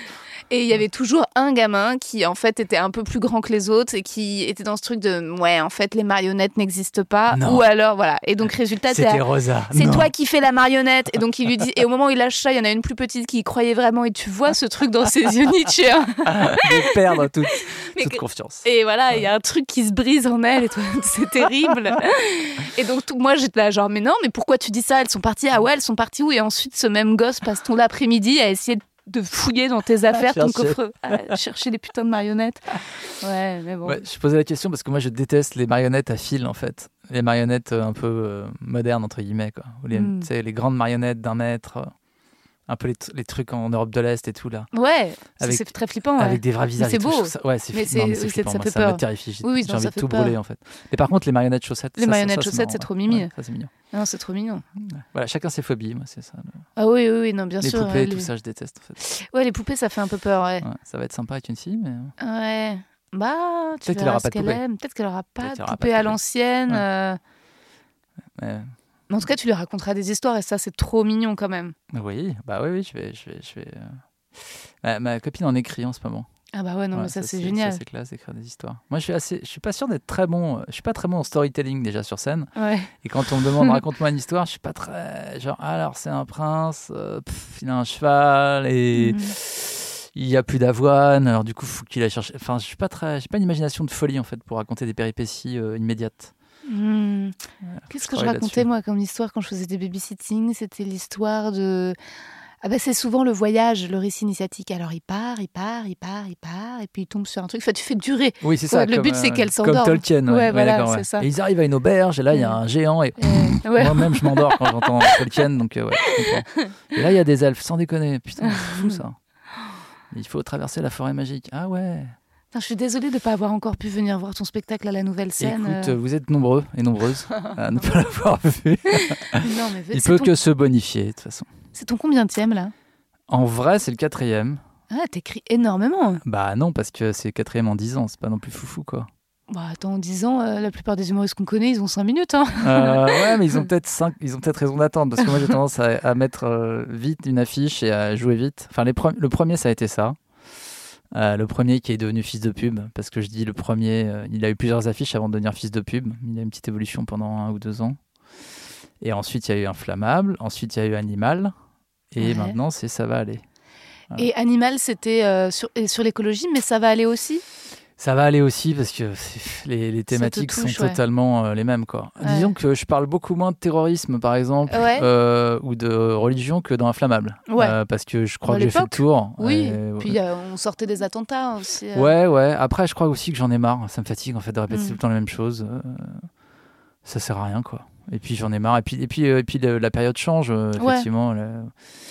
Les, les, les- c'est pas, c'est que la, pour moi la menace terroriste a disparu ou qu'il y a moins d'intégristes ou que les gens sont devenus plus intelligents d'un coup. hein. Euh, au contraire, ils deviennent de plus en plus bêtes. Mais bon, euh, voilà, j'en ai parlé. Je vais pas, Ouais. je vais pas en parler 12 fois de suite, quoi. Et puis pour le coup, la planète, euh, elle continue à flamber, donc euh, il- ça reste des sujets d'actu. euh. J'ai gardé, on va, on va pas se mentir, hein, j'ai gardé quelques blagues d'animal parce que c'est quand même un spectacle que j'ai pas joué. J'ai fait une exceptionnelle, ce qui était le, le, le- le plan. Euh, j'ai fait, je l'ai écrit exprès pour la Journée internationale des, des animaux euh, Ouais. en décembre 2019, donc je l'ai joué. Et ensuite, bah, après il y avait la pandémie, C'est ça. et donc euh, bah, Tu l'as joué un peu au point virgule. alors, je l'ai joué au point virgule, ce qui est une erreur euh, monumentale que j'aurais pas dû faire. ça correspondait pas au lieu. Ça correspondait pas au lieu. J'étais censé jouer Inflammable et mes producteurs de l'époque m'ont dit il faut jouer, il faut jouer de nouveau, faut jouer de nouveau, faut jouer de nouveau. Et en fait, euh, c'était pas du tout la bonne idée parce que c'est pas comme ça que je l'avais conçu. Je l'avais Ouais. conçu pour être un, un one shot qui durait une heure et demie et qu'il a fallu réduire en 55 minutes euh, d'une semaine à l'autre, ce qui est très stupide en fait. Euh, surtout avec des blagues qui sont pas toutes euh, rodées comme elles devraient l'être. Et en vrai, j'ai fait d'animal ce qu'il devait être, c'est-à-dire que j'ai gardé 10 minutes Hmm. d'animal euh, que j'utilise encore maintenant, qui sont des blagues que je fais sur, sur les plateaux, etc. Et voilà, c'est tout. C'était fait pour ça. Ouais. Donc ça va aller. na- Et le spectacle qui aurait dû euh, sortir, euh, je dirais, en, en 2020 pendant la, enfin, Ouais. à la place de la pandémie, quoi. C'est le nouveau spectacle qui devait sortir. Ouais. D'ailleurs, j'ai testé des blagues euh, entre les deux confinements. J'ai testé des blagues qui sont dans ça va aller, mais j'ai testé genre un quart d'heure, quoi. Et puis Mm. après, bah, j'ai rajouté euh, ouais, 40 minutes, quoi. Voilà. Bah ouais, ouais, c'est, mais c'est, c'est vrai que cette, euh, cette tentation d'écrire, d'écrire, d'écrire, elle, euh, elle, est, hum, elle est louable. On a envie de, de mettre un peu. Moi, je suis un peu partagée parce qu'il y a des trucs que je veux écrire des nouveaux trucs. À chaque fois que j'écris des nouveaux trucs, euh, bah, ça marche bien dans le spectacle, mais ensuite en plateau, là, j'ai l'impression que ça fait six mois que je fais le même seul set. Ah, si, quoi, toi, quand t'étais là, j'ai fait des nouveautés, Ouais, il y a un nouveau truc, ouais. Ouais, ouais. Sur euh, bah, justement mon père, l'enfance, Trotsky, oui, etc. voilà. Ça a très bien marché ce soir-là. Ils étaient réceptifs. Euh, mais tu vois, je les ai fait. En... Ça, c'est cette là en première partie. C'est un peu trop intimiste. Peut-être, ouais. Ils attendent de la vanne. ouais, ouais. pur et dur. Ouais, plus rapide. Ouais, plus, rapide. Entre guillemets. Moins perso, moins perso. Exactement. Ils sont pas. Faut que ce soit plus observation et moins en présentation parfois. Mais ouais. je pense qu'il y, a- il y a vraiment du matériau qui est évidemment dans l'idéal. Je pense encore que tout ce que tu fais dans un spectacle doit être, peut être mis dans un, un set. Mais en vrai, c'est pas comme ça. Ouais. c'est un équilibre assez difficile et en même temps, euh, bah, justement, moi j'ai du mal à maintenant à retourner voir des seuls en scène, sauf si c'est pas des seuls en scène de génie, c'est-à-dire genre euh, style Thomas Poitvin ou Marc Fraise ou tu vois ou genre un truc. Mais quand je vais voir des seuls en scène un peu de comédiens ou comédiennes, euh, eh ben, je- c'est pas que je trouve ça feignant, mais je me dis euh, j'ai envie de les foutre sur un plateau. Ouais. Tu, Et tu voudrais qu'il y ait plus de rire en fait? pas plus de rire, mais je trouve ça trop. Je me dis, ah, ça s'écoute, c'est trop facile. Enfin, je trouve que en fait, mine de rien, nous, la pression monumentale Ouais. qu'on se met du rire Ouais. et de l'efficacité, c'est aussi un peu euh, une exigence de rythme et de de, rythme et, et de pensée. Entre guillemets universelle dans le sens où ça te force quand même à questionner tes rêves tu vois Hmm. et en tout cas tu peux plus les faire sans savoir que euh, tu vois en effet moi dans, dans mon spectacle j'ai des blagues sur Glucksmann et quand les spectateurs sortent ils me disent ah bah tu en as pas tu t'en parles une fois puis tu en reparles plus après donc les gens genre en reveulent et par contre ça je, je l'ai fait dans un plateau récemment et. Glucksmann Ils savent pas qui c'est. ils savent pas qui c'est. Tu dirais le mari de Léa Salamé, peut-être. Et encore, c'est pas encore sûr. pas sûr C'est pas sûr, mais c'est, le- ça, c'est ce que j'ai appris Way aussi, c'est que, à moins de faire un spectacle qui s'appelle euh, Je suis fan de, la- de Star Wars et tu vises que des gens qui connaissent Star Wars, Ouais. tu peux pas faire des vannes sur quelqu'un d'autre que Dark Vador dans Star Ouais, Wars en fait, ou Luke à la rigueur. Mais en fait, si tu commences à élargir en disant, eh parce que euh, sur Tatooine en fait, euh, quand les Stormtroopers ils arrivent avec leur, bah tu perds tout le monde en fait. Ouais, ouais, Et c'est valable pour malheureusement quasiment tous les sujets. Mais carrément, et c'est pour ça que les Donc, blagues euh, d'actu, en vrai, elles sont marrantes à la radio, elles mais moi, sur les plateaux, j'en fais de moins en moins, à vrai elles, dire. elles sont marrantes Le une jour semaine, J, voilà, ouais, le jour J, le voilà. jour J. Ouais. Mais il faut que ce soit vraiment genre Mélenchon, tu sais, quand il avait pété un... Enfin, les trucs très gros. Mais parfois, tu dis Pandora Papers, les gens, ils sont Ah non, ça, foutent, ça, ils s'en battent les couilles, Ouais, surtout les trucs financiers. Non, bah, par exemple, le jour où Aznavour était mort, j'ai dit, euh, et je me suis filmé et au, au Paname, et j'ai dit, euh, je peux pas, comme il avait des problèmes avec les impôts, je peux pas empêcher de penser qu'il euh, qu'il est parti avant le comment ça, comment Le on fisc? Non, non, pas le fisc, le, le prélèvement à la source, l'instauration du prélèvement à la source. Et deux jours après, Charlie Hebdo a fait la même en une du journal. Ah. Et euh, donc c'était la vanne de la Ah semaine. ouais, C'était la vanne de la semaine. ouais. Et forcément, là, les gens savaient qui je parlais parce que Eh c'était oui. Aznavour, ils savaient qu'il était mort. Oui, c'est comme Griveaux, les blagues Voilà, sur blagues Griveaux, mais Griveaux, on les a pas fait une semaine, on les a faites pendant un an. Il y a ces Elles- gens Elles peuvent encore tenir même. Elles peuvent encore tenir. Aujourd'hui, ouais. tu dis Griveaux, les gens ont un sourire. bite, les gens pensent, pensent à Griveaux. tout de suite immédiatement. C'est parce que j'ai eu ce débat là avec mon frère, qui est un fin observateur de mes spectacles, et il m'a dit arrête de faire des vannes sur Griveaux. Je dis je fais pas des vannes sur Griveaux, mais sur quand, les bites. mais quand je dis bite et je dis comme Benjamin Griveaux, tout le monde rigole. Mais oui, oui. rien. Voilà. Ah ça a Euh, vraiment réjoui. De temps en temps, t'as un petit sucre, un petit cadeau. Ouais, je trouve ça bien que ce type, il ait marqué la politique Ah de oui. sa bite, en fait. Euh, ouais, ça c'est ouf. Sans faire de mal à Bah, moi, ça me le rend sympathique alors Oui. que je l'aimais pas avant. Exactement. Moi, j'ai, vraiment. euh, en fait, ouais, c'est ça. Ça m'a rendu sympathique. Je me Bah suis dit, allez, il est con. Parce Ouais. que comment on peut se mettre dans une situation pareille Bah oui. Mais, bon, Mais il a fait de non, mal à il est personne. humain. Non, il a fait. bah, non, et, puis, euh, ouais, c'était. Il Voilà. y a pas. Ouais, ouais. Et, c'est, finalement, c'est plus sympathique que plein d'autres qui, Oui. qui piquent dans la caisse et Ah bah qui font bien pire. Largement, ouais. Non, ce qui est, ce qui est très sympathique de- d'aller, je trouve, de, euh, liker des, des, des photos intimes qui ont été Ah non, échangées de ça, façon consentie. Ça, ça, ça, c'est pas, c'est- ça, c'est c'est pas très chouette, non. non, ouais, c'est sûr. Et ouais, ça, Pauvre ça marche. Pauvre, Ben- pauvre Benji. Benji. Pauvre Benji. On le voit plus, Benji. Qu'est-ce que tu fais maintenant? Ah ouais, on sait pas. Mais c'est vrai que de temps en temps, il y a un truc. Ah, Il y a des gens. euh, En fait, il y a des figures. Alors, si moi, il y en a une pour- sur lesquelles parfois tu te dis c'est facile de taper euh, sur Marlène Schiappa, par exemple, parce que personne ne l'aime. Euh, Et c'est- vrai. mais Mais, mais moi, je, personne ne l'aime. et moi, je le fais beaucoup dans mes derniers sketchs. Et parce je que dis, ça marche. Et je dis justement, vous voyez, c'est marrant, il y a deux ans, les gens me faisaient vas-y, arrête, c'est sexiste. Maintenant, les gens font vas-y, c'est vraiment une connasse. Mais oui, mais Et parce que même les féministes mais- et les le macronistes personne. tout- voilà. et, et tu sais quoi Je pense même pas que ce soit le fond de euh, sa politique, euh, machin, même si elle a pu être maladroite sur les quartiers sont relous. Bon, c'était peut-être de la maladresse. Je crois surtout que c'est sa voix. Sa voix aide pas. Sa voix, sa voix. Qu'elle ait jamais vu Ah ouais, non, un mais sa voix. Ah ouais, euh, non, mais sa voix, quoi. Ouais, Sa façon de parler, en fait. J'avais un pote ouais. qui disait qu'elle était en troisième 2 ou je sais plus quoi. Enfin bref, Mm. c'est vraiment, c'est c'est la voix d'une lycéenne. Mais, mais je pense quand même qu'on lui en veut aussi pour son, son entr- enfin pas son entrisme, mais sa, sa, sa monopolisation permanente du débat public avec une, une, une idée par jour, euh, comme les quartiers sans relou. Enfin, c'est la- que de la com, quoi. On voit que c'est du fake. Au début, on Ouais. peut croire qu'il y a quelque chose derrière, mais maintenant, on voit que c'est du fake. On sait que c'est des gens qui sont juste euh, complètement rongés par l'ambition. Et quand Ouais. elle sera plus chez Macron, elle ira, euh, je sais pas où, à Ron Poulain, si ça existe encore. Je sais même plus le nom des entreprises. Maintenant, av- avec toutes ces fusions, on s'y perd. Comme les crapules changent toujours de nom. Veolia, ça n'existe plus. Dire Veolia, ça existe encore. C'est Areva qui n'existe plus. Areva a changé de nom. Et tu continues à faire des blagues sur Bolloré sur scène ou pas? Bien sûr. Ouais. Bah, quitte à avoir une carrière fichue, continuer, tu vois. De toute façon, c'est déjà. Maintenant, euh, je suis vieux, je m'en branle. Et euh, je serai jamais, euh, je serai jamais produit par Olympia Productions. Je sais plus, c'est ça, c'est ça, Bolloré, dit, ouais. Ah ouais? Ouais, c'est ça. Ah, c'est ok. Olympia Productions. ouais. Euh, et puis, euh, et puis surtout, euh, non, je, je vois pas pourquoi je m'en priverais. De toute façon, n'oublions pas que quand tu as fait une blague, maintenant, elle reste. Donc toutes Ouais. les blagues que j'ai déjà faites avant, Oh, elles sont là. elles sont là. Les mecs les trouveront s'ils ont envie. Alors autant, autant y aller royalement. Oui, t'aurais été le premier à vraiment faire des blagues sur Havas, Publicis, Bolloré. Ouais, euh, et, puis je- ouais. et puis maintenant, je commence mes spectacles en disant, euh, en disant euh, que je suis content que les gens aient plus de masque parce que j'aimais pas l'ambiance coloscopie. et je dis coloscopie, tout le monde voit, c'est quand on met une caméra dans le fion, on la remonte et il y a des gens qui commentent l'écran en disant Ah, ça va, c'est de la merde. Et je dis Ça s'appelle aussi CNews. Donc voilà. Alors, ce qui se passe, c'est que oui, on m'a dit de pas faire cette blague-là sur À la certains, télé. bien sûr. Ouais. Pas, pas à la télé. À la radio À des gens, du Hmm. groupe- des, des gens du groupe Canal m'ont dit cette blague-là, ce serait bien d'éviter de la faire. Alors, bah ouais, euh, ce soir-là, je l'ai pas faite parce que je savais qu'elle serait coupée au montage de toute façon. Ouais. Donc euh, voilà, je l'ai pas faite. Euh, par contre, ce qui est assez marrant, c'est que, et ça, je le vois maintenant en fonction des captations que je fais. Sur Canal, tu vas pouvoir dire des choses que tu peux pas dire sur France Télévisions. Sur France Télévisions, tu vas pouvoir dire des choses que tu peux pas dire sur. Canal. Tu vois, parce que France Télévisions, je peux le dire, hein, euh, a peur du gouvernement. France Télévisions a peur. euh, a- Enfin, ils ont peur pour leur, leur poste, en fait, puisqu'ils dépendent directement de, de l'administration et du gouvernement. Donc, ils ont peur quand on tape sur le gouvernement. Ils ont peur quand on tape sur l'État. Ils ont peur quand on tape sur la France. Par contre, tu peux taper sur Nike. Ils en ont rien à branler. Ou sur Bolloré, ils en ont rien à branler non plus. Mmh. Et chez Bolloré, bah, tu peux pas taper sur euh, Bolloré. Ouais, ni sur beaucoup d'autres choses, puisqu'il a un peu des intérêts partout. Mais euh, Bah ouais, ni sur Zemmour, ni voilà. c'est temps, ouais, c'est con- terrible. confère Christine Béroux qui s'est barrée d'Europe 1 euh, Ouais. parce qu'il fallait pas faire de blagues sur Zemmour. Donc c'est vrai que la liberté d'expression, elle est à géométrie variable suivant les médias. Quoi.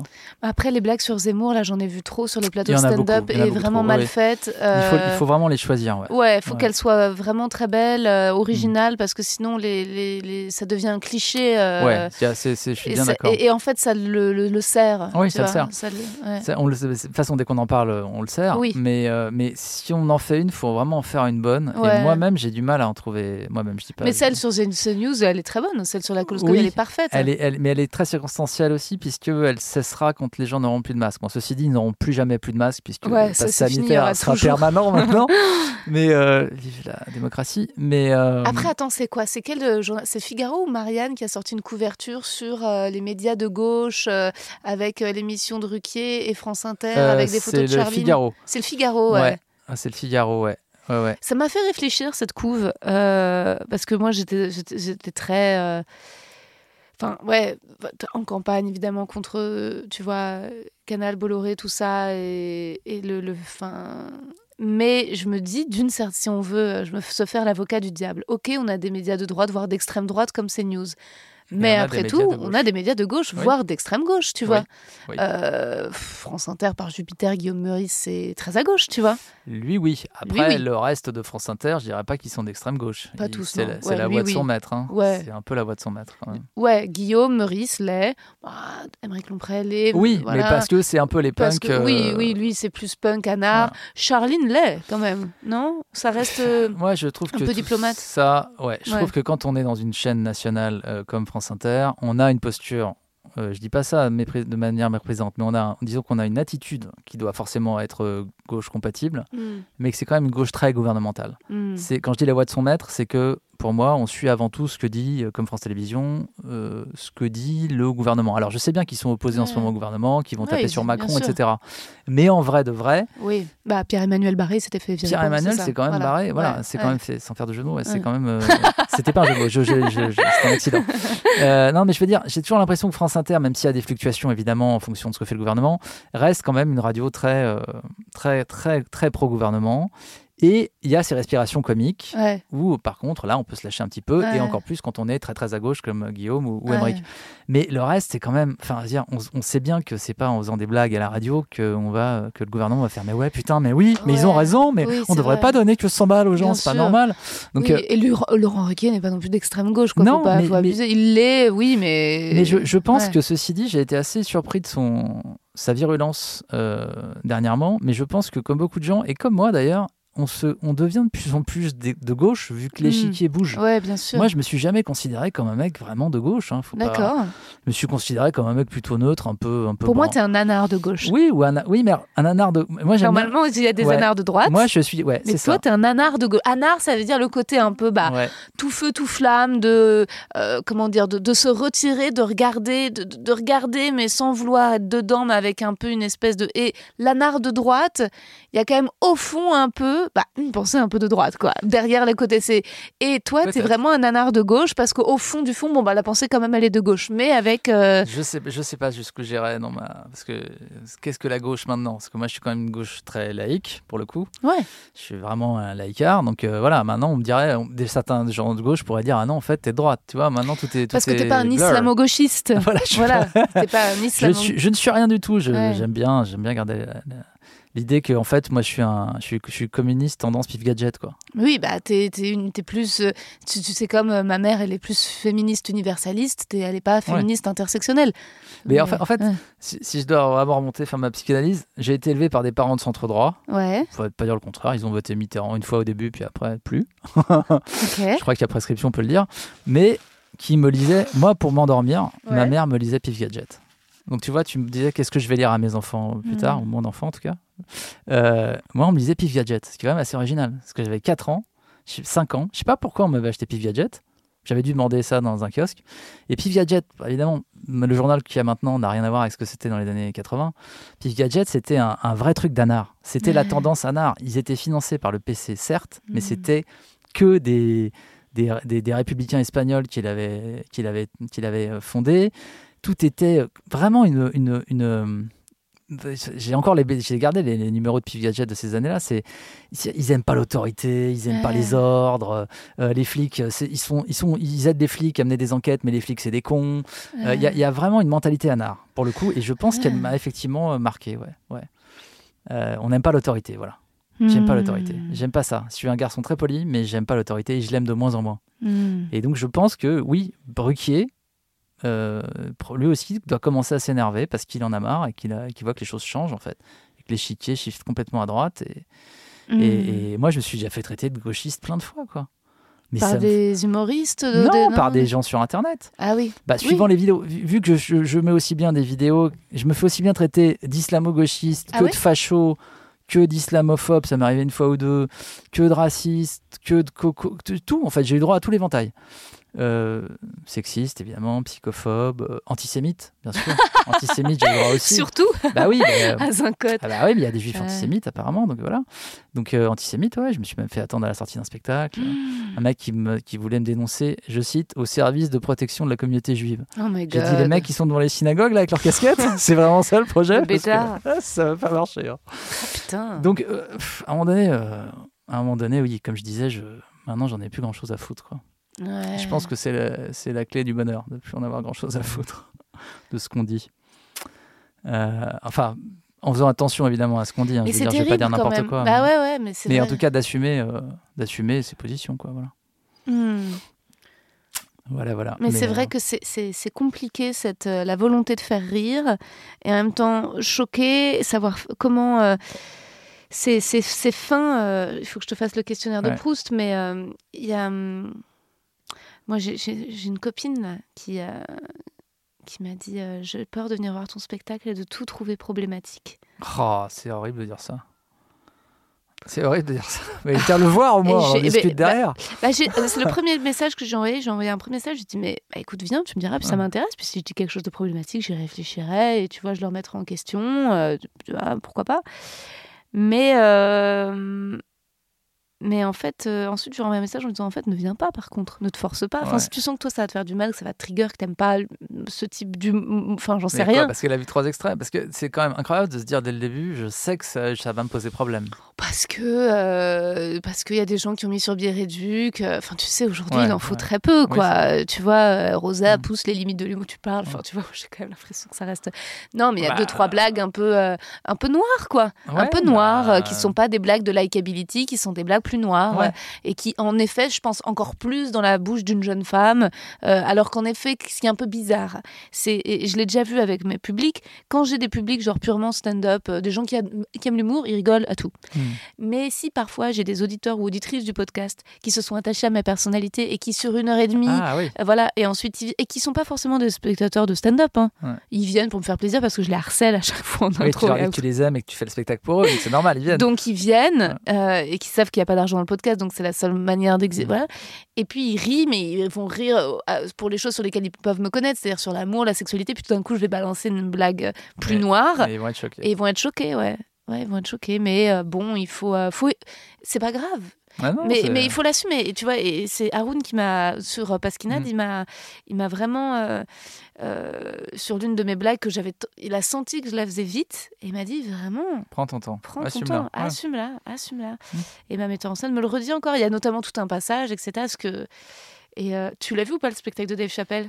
Alors, toujours pas. Je- je- J'entends beaucoup de débats autour. Bon, je vais le regarder. hein. Je, Ouais. Moi, je me presse pas pour regarder les spectacles qui sortent.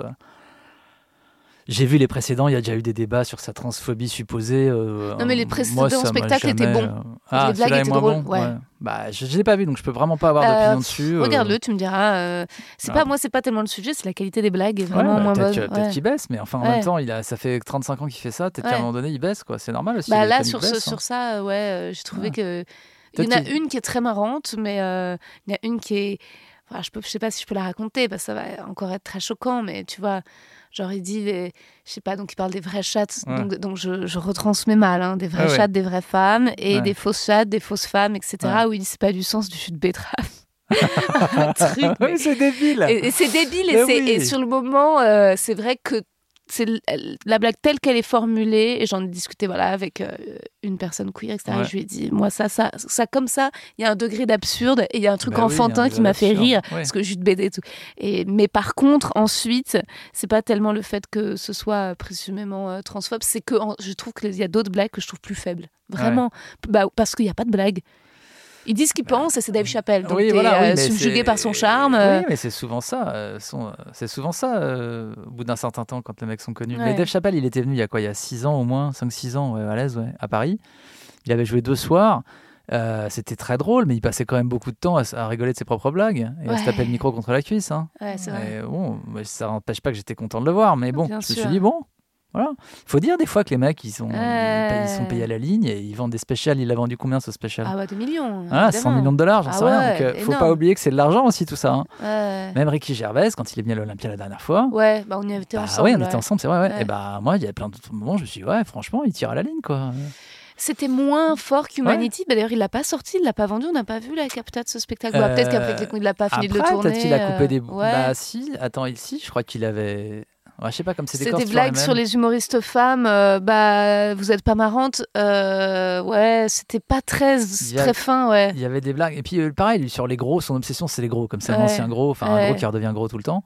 Euh, c'est son obsession qui fait des blagues qu'on pourrait qualifier de grossophobes, mais surtout, elles sont pas. Enfin, je m'en fous qu'elles soient grossophobes, c'est juste surtout qu'elles sont pas très bonnes. Pas très. Et puis surtout, il a, il, a, il a fait le tour, quoi. c'est comme, je pense, alors encore une fois, j'ai pas vu le spectacle de Chappelle, mais je pense que Chappelle, il a, il a, il a fait le tour de, lâche. des, des chattes, quoi. Moment Ouais. Donné, euh, vrai ou fausse, quoi. Ouais. On parle d'autre chose. Mais après, je pense qu'on, comme, comme, comme c'est- ils remettent des sous dans la machine tout le temps, ça le relance. Il a envie de répondre, il a envie de répondre. Il y a Oui, ça et puis c'est courageux aussi, dans le sens où c'est un vrai débat. Enfin, je pense qu'aux États-Unis, la cancel culture, ça prend une ampleur telle que euh, c'est bien de. Voilà, ça va Mhm. venir aussi chez nous, c'est bien de questionner. Le... Mais le problème, c'est que lui, il fait même un truc quand même un peu dangereux, un peu à la Dieudonné, tu vois. Ouais. C'est qu'il essaye de, de, de, de- de faire croire que la communauté LGBT s'en prend au noir, tu vois.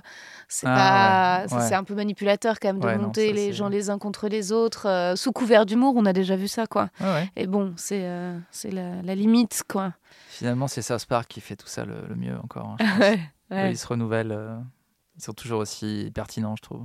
Bah attends, moi, il y en a un, les... Marc Dorman et Sam Morrill. Euh, Ouais, ils sont très. Ah, ils sont très forts. Ils sont Ouais. très forts. Euh, C'est un peu les nouveaux pour moi, Louis. Bon, euh, sans... mais, mais ils ont une, une capacité d'invention. euh, Et, ils sont tous les deux très modestes. et C'est deux mecs qui ont percé tard, qui sont là depuis longtemps. Et tu sens que c'est des vrais fans de stand-up. Ils sont très low-key. Ouais, ils sont très- Surtout euh, celui qui a la- le, le bras, un grand bras, c'est Morrill, Morrill, ouais, ouais, il. Est très, il est très en retrait. J'aime bien aussi ça. Ah, J'aime bien ce côté-là. Ouais. Ah. Je les ai vus discuter. euh, Je regarde. J'ai pas vu tous leurs trucs, mais j'ai vu. Je les ai vus discuter là pendant la pandémie. Ouais, euh, We Might podcast. Be Drunk. Ah c'était vraiment sympa. Ouais. Très sympa. Ah, regarde, vraiment, c'est hyper, euh, hyper, hyper inspirant. L'énergie dégagée était agréable. Oui, Ouais, We ça, Might Be fait. Drunk. Et tu Ouais. les vois rôder et réfléchir à des blagues un peu comme euh, nous, on peut le faire parfois. Ou, euh, Et toi, tu es quelqu'un avec qui c'est très agréable de le faire. D'ailleurs, quand on avait fait un événement qu'on a tous les deux regretté. Mais. euh, Oh, on peut le dire. Oh, parce que je devrais le couper. mais, mais, mais en tout cas, je sais plus, j'avais mes règles ce jour-là. Et tu sais, au départ, on faisait des tests micro et juste sur scène, je disais, euh, je parlais du fait que j'avais mes règles et que je Ouais. portais une culotte de règles. Puis en sortant, tu m'avais dit, ah, dis- dis-le, ajoute-le. euh, et, euh, et, et grâce à ça, ce petit moment-là, et ben, dans mon spectacle, j'avais une blague Oui. et que je termine par ça. Parce que je dis, ouais, moi, je suis pas la meuf qui a le tatouage de dauphin à la cheville. Ouais. Il y avait un petit rire sympa. Et puis j'ai dit, je porte des culottes de règles. Et Ouais. j'ai tous les jours. et maintenant, j'ai un gros. bien. Ouais, ça marche bien. Donc merci. Ouais, ouais, culotte de règle, je pense que ça. ça- C'est encore assez rigolo. C'est euh. encore assez rigolo. Ça- Yeah, donc ouais. Peut-être que dans quelques temps, les gens Mais feront euh, oui, cela alors. dit, et c'est vrai qu'il y a des. Alors attends, une blague que je faisais quoi, qui ne marche moins bien parce qu'elle est un peu euh, pas écolo-sceptique, mais je me fous de la gueule d'un gars. Très... En fait, je me fous de la gueule de la voix d'un mec, mais je le fais dire des propos écologistes. Et après, ma tête, c'était un peu en mode. oh, tu vois, mais pff, Oui, sa je me rappelle de ce passage. Tu vois, et bah ça, ça marche moins bien. Mais oui, mais c'est aussi parce qu'il y y a deux. Ouais. Il y a peut-être. Il y a, il y a- effectivement, maintenant que tu le dis, c'est Ouais. peut-être ça. C'est que. Mais je crois qu'on avait déjà parlé. C'est que Ouais. oui, le message. Tu dis, mais est-ce qu'il y a un message derrière le Hmm. fait que le mec soit ridicule? Est-ce que c'est le contenu du message? Ou est-ce que c'est sa façon de le dire? Parce qu'il est juste prétentieux. Il dit, moi, je pense que. Il a une voix aiguë et en Ouais. fait, il dit l'écologie, c'est l'économie. L'écologie, c'est l'économie. Quand tu parles Ouais. d'écologie, tu parles d'économie, c'est la même chose. Et en fait, Ouais. j'imitais sa voix. Au départ, les gens riaient sur la voix. Sauf que là, vu que la tension et que tu vois, j'ai plutôt un public de gauche, clairement, euh, les gens sont en mode Ah, Si tu dis euh, la dette, la dette c'est la dette, à un moment donné, il faut bien la rembourser. hein. à mon avis, c'est, les gens comprendront que la vanne, c'est Oui, puis les gens parfois ont envie de rire et d'être d'accord. Oui. Et Ah, encore euh, particulièrement en ce moment, ouais, Ah ouais, ouais. c'est relou. Mais en effet, euh, tu vois, j'avais une blague, euh, attends, qui était, ouais, sur quoi, où je disais, euh, je dis, ouais, baiser avec, avec marié, bon, c'est pas terrible. Je dis, enfin, c'est sympa sur le moment, quoi. Je dis, comme le réchauffement climatique, oh cool, il fait 30 degrés en novembre, mais en fait, non, bah non, c'est pas marrant. et, et bah, Ouais. ça, elle marche énormément parce Oui. que les gens sont soulagés de rire avec. avec, On y pense aussi. ouais, en disant ouais. quand même, on a un bel été. Voilà. Ouais, mais les ours meurent. Oui, mais on a un bel été. Ouais, ouais, ouais.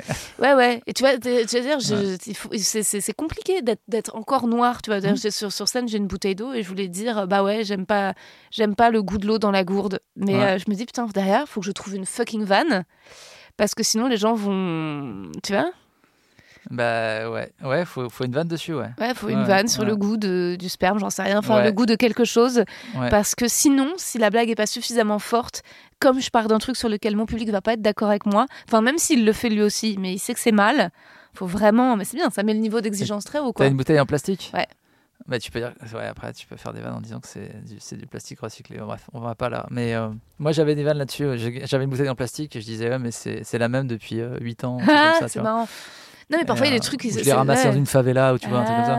J'ai testé plein de trucs. Bah, moi, j'aime pas le goût, évidemment, de la paille en carton. C'est Ouais. comme tu vas pas bouffer un frozen yogurt avec une cuillère en carton. T'as pas le goût du yaourt, t'as le goût du carton. C'est absurde, le goût du carton. Ça, pourrait être le titre d'un essai. Le, goût du carton. le goût du carton. euh. Ouais, c'est très beau. Prochaine, prochaine rentrée littéraire, le goût du carton. When it comes to your finances, you think you've done it all. You've saved, you've researched, and you've invested all that you can.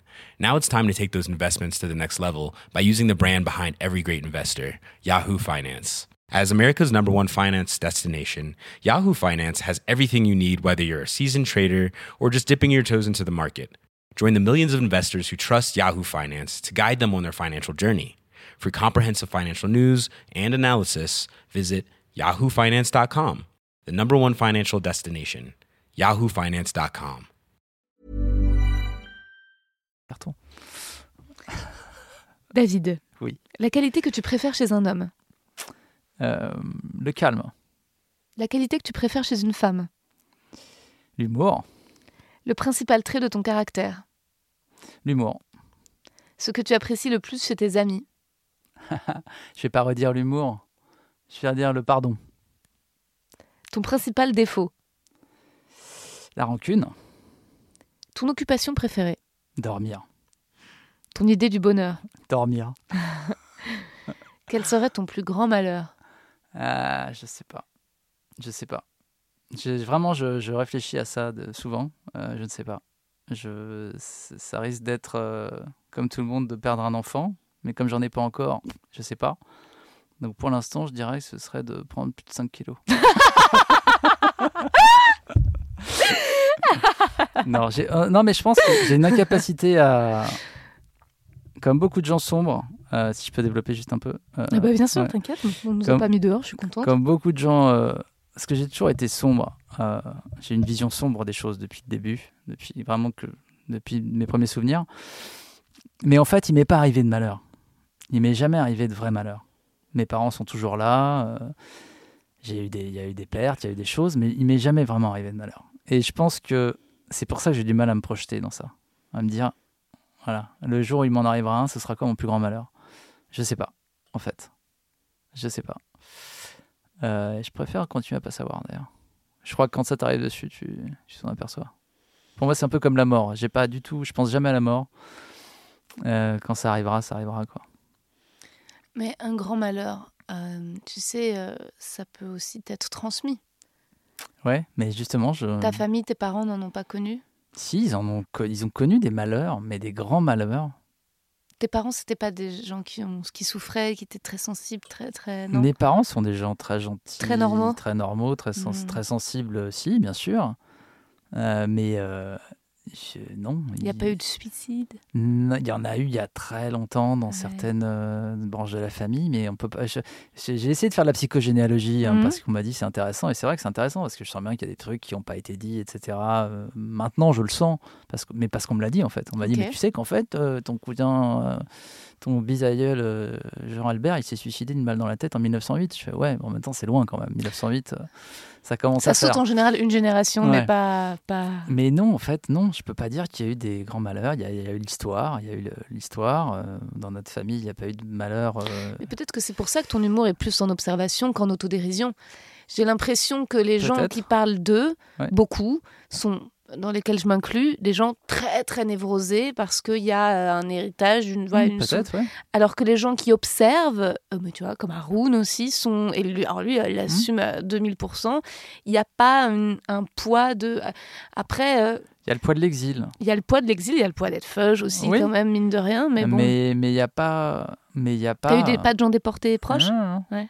Non, non, non, non, non, même proche, c'est ça, même proche. Bah, Il y a que des séfarades, hein, donc. euh, Ah, bah c'est ça, c'est la joie, quoi. euh, séfarades et des Français français, donc euh, il n'y a pas de. Non, il n'y a pas de. Il y a eu des, il y a eu des résistants. Ouais. des résistants, Ah, ça, c'est euh, chouette. des résistants français, euh, non juifs, il y en a. Il y avait des résistants en Corrèze, etc., que j'ai connus, donc ça, c'est plutôt cool. Euh, des résistants, euh, des, des maquisards, des choses comme ça. Donc il n'y a même pas de truc, tu vois, sale de. Mmh. de- de- Il n'y a, pas de- y a pas de mauvais souvenirs, il y a pas, y a pas de... Après, les histoires de, de famille, de machin, d'inceste, etc., par exemple, j'en ai jamais entendu parler. Il y en a forcément eu, mais je, je n'ai jamais entendu parler de quoi que ce soit. euh, il y a des cons, il y avait des cons quoi. Ouais. L'oncle, l'oncle, l'oncle machin, c'était un con. Bah, tu sais, tu te rappelles, l'oncle machin, c'était vraiment un con. Mais donc, c'est vrai que je, je, je pars un peu. euh, En fait, c'est une noirceur, mais c'est une noirceur distancée. C'est-à-dire C'est que ouais. c'est une noirceur distancée, une noirceur d'observation, de constat, une noirceur d'empathie par rapport au monde. c'est ça. Mais c'est pas une, euh, une noirceur à la Blanche Gardin qui, elle, a vraiment une, une, voilà, une Ouais. personnalité dépressive. Et donc, c'est tout ce. Toi, t'es pas. Est-ce que t'as du tout. pas, t'as pas envie de C'est ça, mourir en fait, c'est ça, Ouais. ça que c'est ça aussi le malentendu avec moi, je pense, c'est que on m'a on- on m'a toujours dit euh, humour de dépressif, dépressif, etc. Je n'ai jamais, mais alors jamais, je n'ai jamais pris un médicament de ma vie. je n'ai jamais songé au suicide, même à l'adolescence, même à aucun moment. J'ai songé à tuer des gens, oui, souvent, mais, mais à jamais au suicide, jamais, jamais, jamais. Et c'est marrant parce que je m'aperçois que c'est pas si répandu que ça, j'ai l'impression, d'avoir jamais eu de pensée vraiment noire, en fait. Euh, je, enfin, je pense qu'il y a plein de gens qui sont comme moi, hein, mais, je, mais je, sais qu'autour de moi, il y a beaucoup de gens qui ont eu des pensées noires, qui ont Ouais. eu des, voilà. Et moi, jamais, en fait. Et c'est vrai que c'est, il y a un côté un peu genre, euh, moi tout va bien, mais je veux dire que tout va mal. Mais en fait, Bah, ça fait de- ça empêche pas d'être que lucide. un- ça, ça fait de toi un peu un énergumène dans le milieu du stand-up, dans le sens où, comme c'est très catégorisé, ouais, euh, t'as d'un côté, on va dire, les humoristes euh, bah, clichés séfarades joyeux, c'est-à-dire très énergiques, très, euh, bah, on va dire, d'un héritage à la Gad Elmaleh, tu Ouais. vois, ou même du Jamel Comedy Club, même à la voilà, Jamel, très c'est-à-dire positif, très positif, très joyeux, et Ouais. t'as un héritage plutôt de l'humour bah, venant des États-Unis, de New. York, et, et transmis par Blanche Gardin, qui a un humour d'autodérision frôlant l'autodestruction. Mais moi, je, Mais toi, t'es en fait plus des proches, c'est-à-dire un Oui, humour ah oui, français oui, d'observation et de bon et de mots quoi, de Ou langage. Bedos, ou de Bedos. Moi, ouais. c'est mes références, c'est les références de mon âge. hein. Moi, c'est de- des proches avant tout. Et des proches, je l'ai lu avant de le voir sur scène. hein. Je l'ai lu à 13 ans et tout, et ça m'a vraiment profondément marqué. Donc c'est plus ça, oui. C'est Oui, Il parle pas de lui des proches, mais c'est sublime. Quand il en parle, il dit qu'il est très heureux Ouais, et que ce- le bonheur est insupportable, etc. Ouais, Euh, mais c'est et- de la poésie quoi. c'est ça.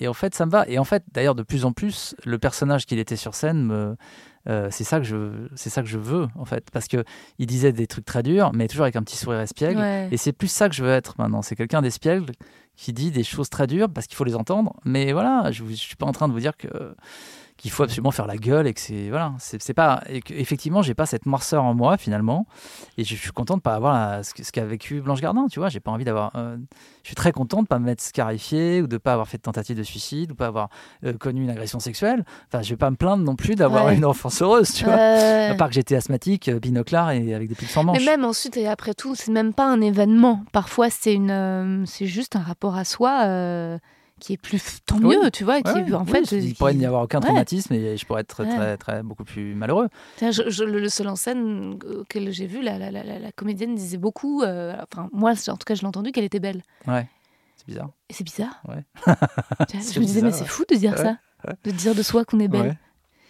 Et je me suis dit, ah ouais, moi, je- impossible. Bah ouais, moi mais hein. euh, ouais, c'est trop. Mais bon, Je dirais, bah, je dirais, ouais, enfin, c'est bizarre. hein. il faut pas. Non. Mais d'ailleurs, il faut pas non plus dire qu'on est intelligent. Non, non, ah, surtout pas. Surtout Ça- pas. Ça, ça, faut, il faut jamais le faire sentir aux autres qu'on pense qu'on a compris un truc mieux qu'eux. C'est pour ça que, que oh, c'était des erreurs que je, que je pense avoir faites aussi au début. Euh, faut, faut toujours dire, il me semble que, mais peut-être que je me trompe. Moi, je Et fais sentir que, je suis intelligente que quand je sais que la blague, elle est un peu euh, nulle. C'est-à-dire, en fait, si je sens que la blague, elle est un peu fragile en termes de punch, mais que je l'ai écrite de façon à ce que, bon, au moins, elle fait genre, regardez, euh, je suis un peu intelligente, c'est bien écrit. Les gens qui rient pas ont un petit oh d'admiration. Je me dis, Ouais. bon, allez, je prends. Donc, en fait, c'est pas la. Moi, Ouais, je disais souvent, écoutez, si vous... parce que souvent ça revenait un spectacle intelligent, un spectacle Ouais. intelligent, et à un moment donné, j'ai dit, eh, un spectacle intelligent, je parle aussi de ma bite, quoi. Faut arrêter de, voilà. Ouais. Euh, c'est pas parce que je dis trois mots, euh, trois citations et que je sais à peu près ce qui s'est passé pendant la deuxième guerre mondiale que, Ouais. que c'est intelligent. C'est juste que voilà, je suis un, je suis un peu cultivé et désolé, bon, voilà, c'est comme ça. Oui. Mais, euh, mais, mais c'est vrai que. Ouais, en fait, je dirais que ouais, je- je- maintenant, je j'assène pas les, les vérités. Quoi. Je Ah suggère des trucs. Moi, j'ai deux, trois opinions, mais je- même maintenant, ça devient un peu fluctuant. Donc, je les suggère. Et puis voilà, les gens les prennent. Et puis, euh, et puis euh, je suis un pessimiste joyeux, quoi. Voilà. Ouais, mais c'est tr- c'est très, difficile aussi dans les interviews quand les gens te demandent. euh, tu vois, moi, qu'est-ce qu'on demandé Est-ce que votre spectacle est féminin? Ouais, c'est, ouais, vraiment des questions de journalistes à la con, ça. C'est féminin? Ouais. J'ai dit, vous voulez dire, vous me demandez est-ce que je suis féministe? Parce que Non, oui, non, je suis féminin. parce que féminin. On m'a demandé féminin, d'accord. C'est ce que ma rédactrice en chef m'a demandé. Ah, Ah, mon d'accord. Bah non, c'est pour les femmes et pour les hommes. Après, moi, je suis féministe. Moi, personnellement, je suis féministe, mais je pense pas, en fait, tout à fait que mon spectacle le soit. Je pense que mon spectacle l'est par endroit et pas par d'autres. Voilà. Mais qu'en tout cas, si certains peuvent l'interpréter tel quel, ça veut pas dire, en tout cas, qu'il est militant. Quoi. Bah, surtout pas. Surtout Faut jamais pas. avoir Ah un ouais. spectacle militant, sinon ça devient casse-couille ou casse-au-vert ou Ah qu'est-ce que vous voulez. Mais Ouais. moi, je, je, je, je peux plus en fait. Et Non c'est pour ça que j'aime pas quand on, quand on me dit. euh, Une ou deux fois, on m'a dit euh, tu prends trop de position. J'ai dit non, je prends pas position. T'as écouté un sketch ou trois, vla- trois vannes où je tapais sur quelqu'un que j'aimais pas au hasard, euh, Macron. Ça veut pas dire que je prends position. Ouais. C'est pas un spectacle militant. Mais après, je comprends les spectateurs dans le sens où moi aussi, en tant que spectatrice, parfois je suis un peu coconne. Quand j'entends un mec sur scène dire qu'il est féministe, j'ai envie d'applaudir, je suis trop contente. C'est un peu facile, je me Bah, fais un peu ouais. avoir, mais je trouve ça sympa. Je trouve ça sympa, ça change, je trouve ça cool. En fait, tu vois, c'est vrai que je me Oui, fais oui. un peu. Alors parfois, ça dépend ce qu'il y a après et tout, mais mais mais euh, il faut pas que ce soit la... faut que la blague elle soit très bonne. Mais quand tu ressens qu'il y a une petite euh, une euh, faut pas que ce soit politique parce que aussi Voilà. euh, tu vois il y a des gens qui ont fait leur spectacle entier sur le fait qu'ils étaient féministes et puis tu les invites dans ton podcast en fait ils t'envoient bouler et- bref mais euh, mais parfois euh, je sais pas comment dire il y a un peu parfois je comprends que le public ait envie d'être un peu validé dans certaines opinions Oui, bah, c'est Ouais. sûr. Si tu dis, euh, moi, je, le racisme, je trouve ça pas bien, les gens vont faire, ah, bah, moi aussi. Mais après, il Ouais. faut qu'il y ait une vanne. Donc, quand je dis, euh, moi, Faut je suis féministe, je dis, euh, parce qu'on est obligé. ouais mais oui elle Voilà. est très drôle elle, et elle est très et drôle après, je déroule, mais parce que. Enfin, drôle, en tout, cas, en tout cas, elle surprend parce que si je dis je suis Oui. féministe pour après derrière dire c'est quand même terrible ce qui se passe en ce moment. Moi, je vais vous dire, les filles, je suis avec vous Ouais, non, pour avoir des applaudissements, Non, mais quelle ouais, horreur. Mais, ouais. mais, mais mourir, va mourir quoi. ouais non non c'est hyper Euh, mais c'est dégueulasse la façon dont on nous traite dans la rue. Franchement, les mecs, on pourrait pas être un peu différents Ouais. Bah, visiblement, non, a priori. hein, ça marche pas. Ouais, ouais, non, Euh, c'est clair que parfois c'est fait, euh, c'est fait vraiment pas bien. Bah, c'est fait avec des, ouais, avec des gros sabots. Quoi. Avec des gros sabots, euh, ouais. Mais c'est comme les gens, en effet, qui disent euh, je suis de gauche euh, sur scène. Faut vraiment, parfois, c'est aussi un petit peu. Je fais un sketch d'un mec est là, genre, ouais, je suis de gauche, tout machin, bah, non, moi, je suis de gauche. Il le dit 50 fois et à la fin, je suis là, bah, je crois pas, non. Non, Sinon, t'aurais pas t'aurais pas besoin de te persuader à le ça. dire autant, ouais, c'est vraiment de l'autoconviction. euh. Mais on peut pas, on peut pas être humoriste et asséner d'entrée ses opinions politiques. Moi, je, je pense que je tape à peu près sur tout le monde. Forcément, tu sens bien que j'ai des têtes de turc. Ouais. Je vais plus taper Bah oui. sur, euh, bah, sur des gens qui m'énervent que voilà. Oui, et puis après aussi, tu as le droit de pas avoir envie de plaire forcément à tout le monde. Moi, peut-être que oui, si je le dis à un moment que je suis de gauche, je dis, euh, voilà, euh, je, je, enfin, ce que je dis que je suis réac, et je dis, ok, je suis réac, mais attention, mais tu l'avais entendu, ça va, Ouais. je dis, je suis à gauche caviar sans le caviar, la Ouais, gauche tarama. La Voilà. gauche, ouais. Je trouve ça très sincère, Ouais. en fait, parce que c'est pile l'endroit où je suis, où je me moque de cette espèce de, de- voilà, de socialisme, j'en sais rien, Ouais. où tu vois, je fais pas en effet, euh, mais bon, bien sûr que, euh, tu vois, que tu as quand même quelques penchants. Enfin, oui, quelques des penchants. convictions. Ouais. quelques- Mais, mais, mais c'est peut-être aussi parce que je retiens toujours ce que disaient des proches de l'humoriste dégagé. Ouais. Clairement, euh, de- de- des proches, ils n'aimaient pas Mitterrand. Ça, Ouais, oui. voilà, Et à un moment donné, les gens le traitaient de droitard, etc. Enfin, Ouais. tu te dis, mais tout cela est tellement vain, en fait. C'est- les étiquettes euh, aussi Oui, simples. puis les clans et les camps, les- il faut voilà. faire attention parce que tu veux faire partie d'un camp, mais tu t'en seras exclu le, le, Le lendemain, même. bien sûr, bien sûr. Ouais, c'est pour ça. euh, Ouais, j'ai- moi, j'ai été manifesté plusieurs fois euh, dans des manifs de Gilets jaunes parce que je trouvais ça important d'y être. J'avais l'impression de passer à côté de quelque chose. Et je pense que plein de gens sont passés à côté de quelque chose. Mhm. Et c'était intéressant d'aller parler aux gens. Alors, je faisais pas le journaliste, hein, mais, euh, mais je leur parlais. euh, je- J'essayais de savoir, comprendre ce qui se passait. quoi. C'était un moment hyper important. Et il y a plein de gens qui n'ont même pas fait cet effort. Et que- qu'on soit de droite ou de gauche. Et je me retrouvais avec des gens qui. en plus, le mouvement a évolué. euh, puis après, il y avait des accusations dans tous les sens. Mais globalement, maintenant, on a bien compris que c'était avant tout une- un sentiment de ras-le-bol, une révolte. euh, Mhm. euh, et il y a eu un, un tel mépris pour ça, aussi bien de droite que de gauche, Ah que oui, je me suis dit, mais ça ne signifie rien, la droite ou la gauche, puisque Ouais. fini- finalement, c'est le même mépris de classe, pour le coup, Complètement. euh, toutes les émissions télé qui revenaient. Et Ouais. surtout, on les gens, on clairement, on parlait de France Inter, ils ne savaient pas quoi en faire des Gilets jaunes. non, il... Clairement, ils ne comprenaient pas. Pas, pas Euh. mieux que BFM. Pas mieux que les abrutis qui disaient faut envoyer la faut envoyer l'armée, etc. En fait, mais, mais les gars, mais, mais sortez littéralement de chez vous, sortez de chez vous, quoi. Sortez du 8e arrondissement et allez voir ce qui se passe vraiment. Enfin, non, parce que ça se passait dans le 8e arrondissement. c'est ce que je disais d'ailleurs. Je disais, euh, je disais, je peux vous dire que dans le 8e arrondissement, les bourgeois ont eu les miquettes. Je le sais parce que j'habite dans le 8e arrondissement. Ce qui était vrai, j'habitais juste à la limite 8e, 9e. Ouais. Et donc, euh, j'étais aux premières loges, quoi. Et c'est pareil pour, euh, pour les, les manifs anti-pass sanitaires. Moi, j'y suis allé parce que c'est intéressant. Et puis parce que t'as pas que des excités anti-vaccins. T'as plein de gens qui sont juste inquiets pour les libertés publiques. T'as des avocats, t'as des. Voilà. Parce que c'est vrai que c'est pas marrant de se balader en permanence avec un. per- Je, je mets au défi quiconque de me dire que ça le fait marrer de se balader avec un QR code jusqu'en 2035. C'est pas vrai que c'est drôle, en fait. Non, bien sûr. Donc, euh, donc tout ça, c'est des. Pour moi, voilà, si, si je dis tout ça, bah, les gens, à mon avis, ils ne peuvent pas savoir si je suis de droite ou de gauche ou, euh, ou LFI ou, euh, ou machin ou Mhm. truc ou tout ça, parce que c'est- pas le problème en fait. Ouais.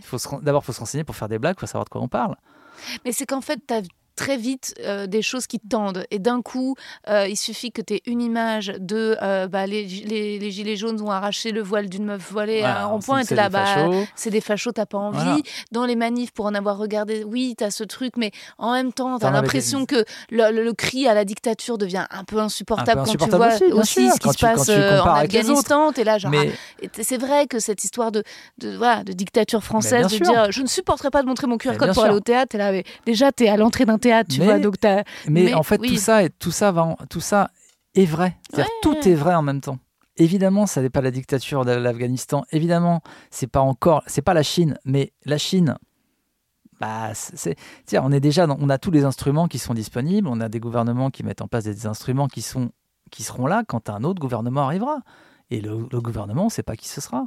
Et les instruments sont là en fait. Donc c'est normal quand on est quand on est avocat ou qu'on bosse à Amnesty ou je sais pas Oui, où mais comme on donne tout ça. déjà toutes nos informations aux Je Américains et aux Russes et aux Chinois avec les, les- les- les- Tu vois, quand tu es sur Non, on Facebook. peut dire non, je ne veux pas. Je ne veux pas donner mes cookies. Mais non, mais quand tu es sur Instagram et tu vois, nous, on a déjà donné tellement que, euh, que ces résultats, tu te dis, je vais pas donner euh, à ceux pour qui pourtant je donne mes impôts. Je, je veux dire que je vais pas donner aux Français, je vais choisir de donner aux Américains, aux Russes et aux Chinois, mais pas aux Français. Non, non, C'est sûr. Non, non, mais Ouais. les, les infos, euh, personnellement, j'en Ouais. fiche. Moi, c'est plus le Le réflexe de le se soumettre, C'est ouais, euh, la normalité. La normalité, c'est par exemple le fait qu'on ait nos cartes d'identité en permanence en France. hmm. aux États-Unis jusqu'à jusqu'aux attentats et au Terrorist Act, au Homeland, euh, Homeland Security, etc.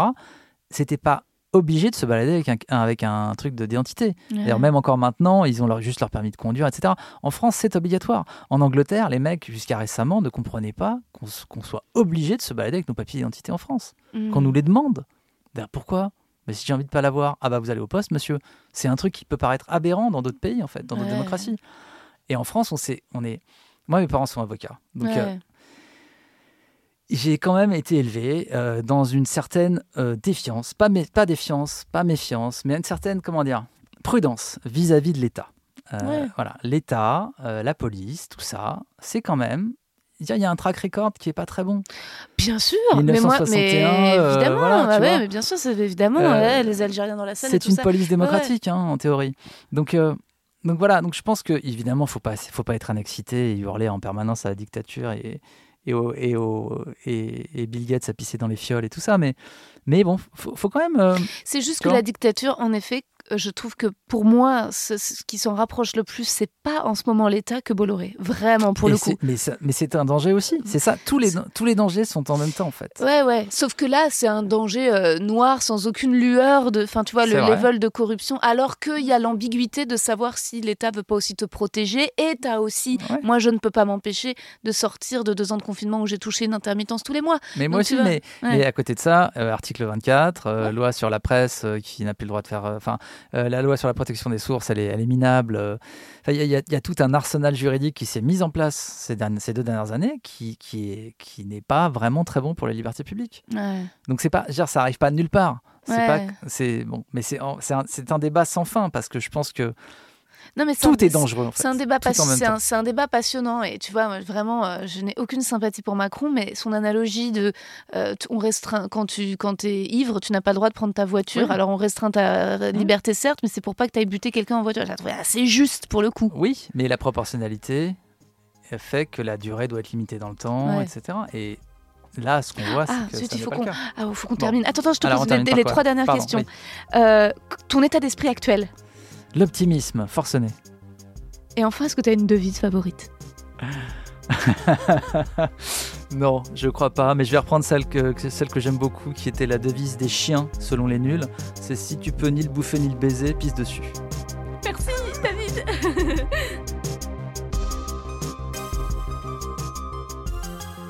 Alors, qu'avez-vous pensé de cet épisode avec David Azincote? Dites-le moi sur Apple Podcast. D'ailleurs, je remercie pour leur adorable avis Diane Rêve et Mélanie Mel22.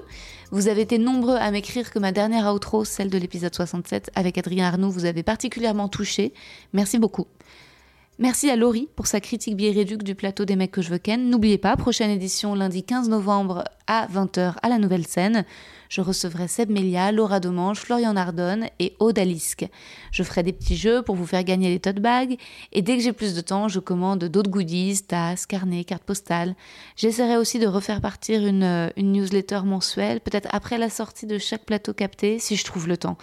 Bientôt, j'aurai un site internet et ça sera plus facile pour vous que de me laisser votre adresse mail et votre ville. Comme ça, le jour où je serai en tournée près de chez vous, eh ben, je vous le dirai.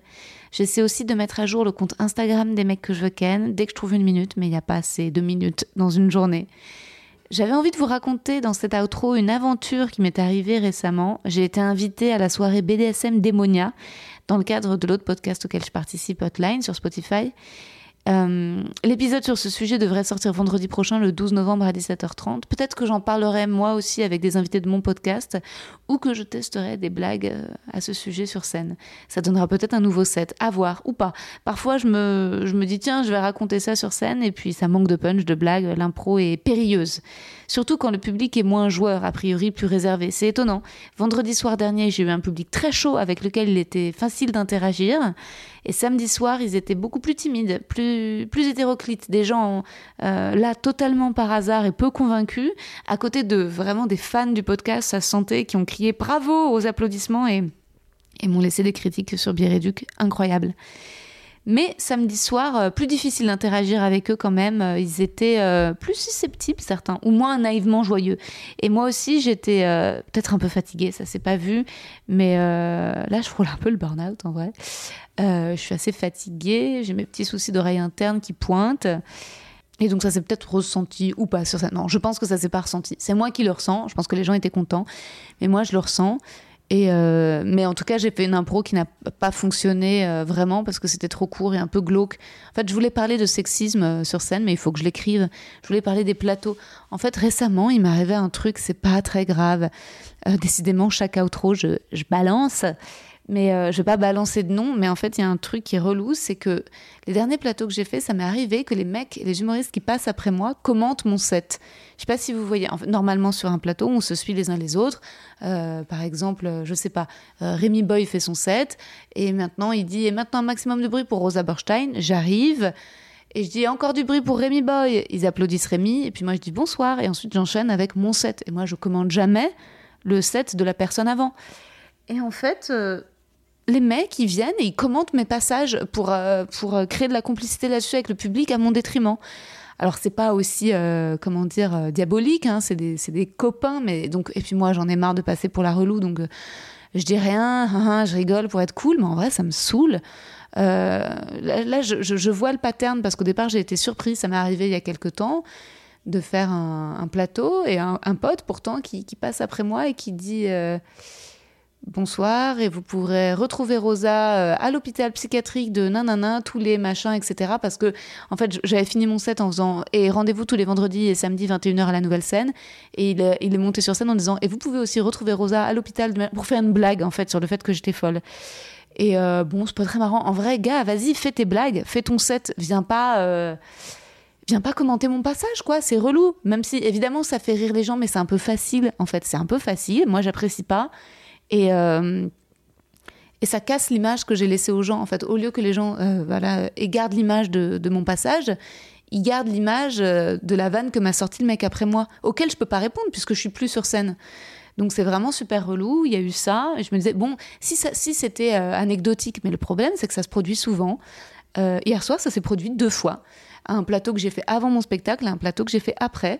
Le plateau que j'ai fait avant, j'ai fait la blague, des blagues que je fais sur mon nom de famille qui sont ouais, qui sont un peu cul, un peu osés. Euh, mais bon, c'est mon, voilà, c'est mon style et ça plaît. Et le mec qui, qui, passe après moi, il arrive et il fait. Il dit même pas bonsoir aux gens. Il dit Alors, vous bandiez? Elle vous a fait bander? Et alors évidemment, les gens rigolent, mais en fait, t'es la gars. Enfin, moi, j'ai fait de l'humour, je suis une camarade humoriste en fait. Parle pas de moi comme si j'étais. euh, Enfin, j'en sais rien. C'est donc c'est pareil, c'est fastoche, c'est relou. Euh, Vas-y, gars, fais ton set, fais ton putain de texte. N'improvise pas sur. À chaque fois, en plus, je suis la seule meuf du plateau. Euh, et, et ensuite, le set après, le mec dit et encore du bruit pour Rosa, bur, bur. Et en fait, il fait des blagues. Il essaye de refaire des blagues sur mon nom de famille que j'ai faites pour dire ah ouais, son nom de famille est vraiment compliqué. C'est pas méchant. Mais euh, bah, on se croit souvent. Encore du bruit pour Rosa Berstein. Si t'arrives pas à prononcer mon nom, encore du bruit pour Rosa. Bonsoir, vous allez bien? Et gars, fais ton texte en fait. Viens pas commenter le mien derrière. C'est très relou. Et en fait, les mecs le font pas. En plus, ils osent pas le faire entre eux. hein. Ils le font exprès aux nanas parce qu'ils savent qu'on est gentil et qu'on va pas aller les emmerder. Et, euh, et j'en peux plus, en fait, moi, d'emmerder, de râler en direct. Je suis là, en fait, j'ai plus la force, je suis trop fatiguée. Euh, mais c'est l'un des trucs qui me dégoûte des plateaux, en effet. Ce sexisme, euh, comment dire, ordinaire. Et relou, quoi. Mais deux mecs en plus très marrants, très sympas. C'est juste. alors, il faudrait leur dire, mais bon. flemme. Peut-être ça se trouve, ils entendront ce podcast et ils comprendront et ils réfléchiront et ils verront de même que c'est relou, quoi. Moi, ça m'est jamais arrivé de commenter le passage de quelqu'un qui passait avant moi. Jamais. Peut-être pour dire un compliment, il ou elle est formidable sur mon plateau, mais c'est tout, quoi. Et, euh, et pourtant, c'est important, les plateaux. On me demande parfois, je croise, on me dit, mais pourquoi tu fais autant de plateaux? Parce que c'est quand même un exercice d'efficacité. Ça permet de. Quand même, les passages du spectacle qui sont le plus efficaces, c'est quand même euh, les passages que j'ai pu euh, tester en plateau. Et les passages les plus profonds et les plus originaux, c'est des passages que j'ai jamais fait en plateau. Donc c'est qui tout double, j'entends. Et je sais pas encore quelle est la solution. Mais euh, je vais ralentir au mois de décembre parce que ça fait plus d'un mois que je suis pas allée au cinéma. Il y a tellement de films qui sont passés. On m'a dit ouais, tu ressembles à la meuf euh, du film de Joachim Trier ou je sais pas quoi, Julien cette saison. Enfin je sais plus. J'ai dit ah ouais, c'est un film que j'avais envie de voir, mais j'ai pas eu le temps. Je voulais voir le James Bond. Il y a plein de films que je voulais voir. Et en fait, euh, et en fait, je joue tous les soirs, donc j'ai pas pu. Donc là, décembre, je vais commencer un peu à à dire non ou à arrêter de faire des trucs gratos aussi. Ah ouais, ça serait sympa que tu participes à ça, c'est gratos, il n'y a pas de visibilité, il n'y a pas d'argent, mais c'est sympa, on est gentil, c'est gratos. Euh, pareil, commencer un peu à, à trier tous ces trucs, parce que c'est euh, fatigant. Mais bon, ça fait aussi partie du bise et du, voilà, du lobbying, je sais pas. Il faut, jouer le jeu, il faut trouver un entre-deux. Il faut trouver un entre-deux, mais ce qui reste quand même bien précieux pour moi, c'est mon spectacle et mon podcast. Donc je vous remercie encore une fois d'être là et je vous embrasse bien fort.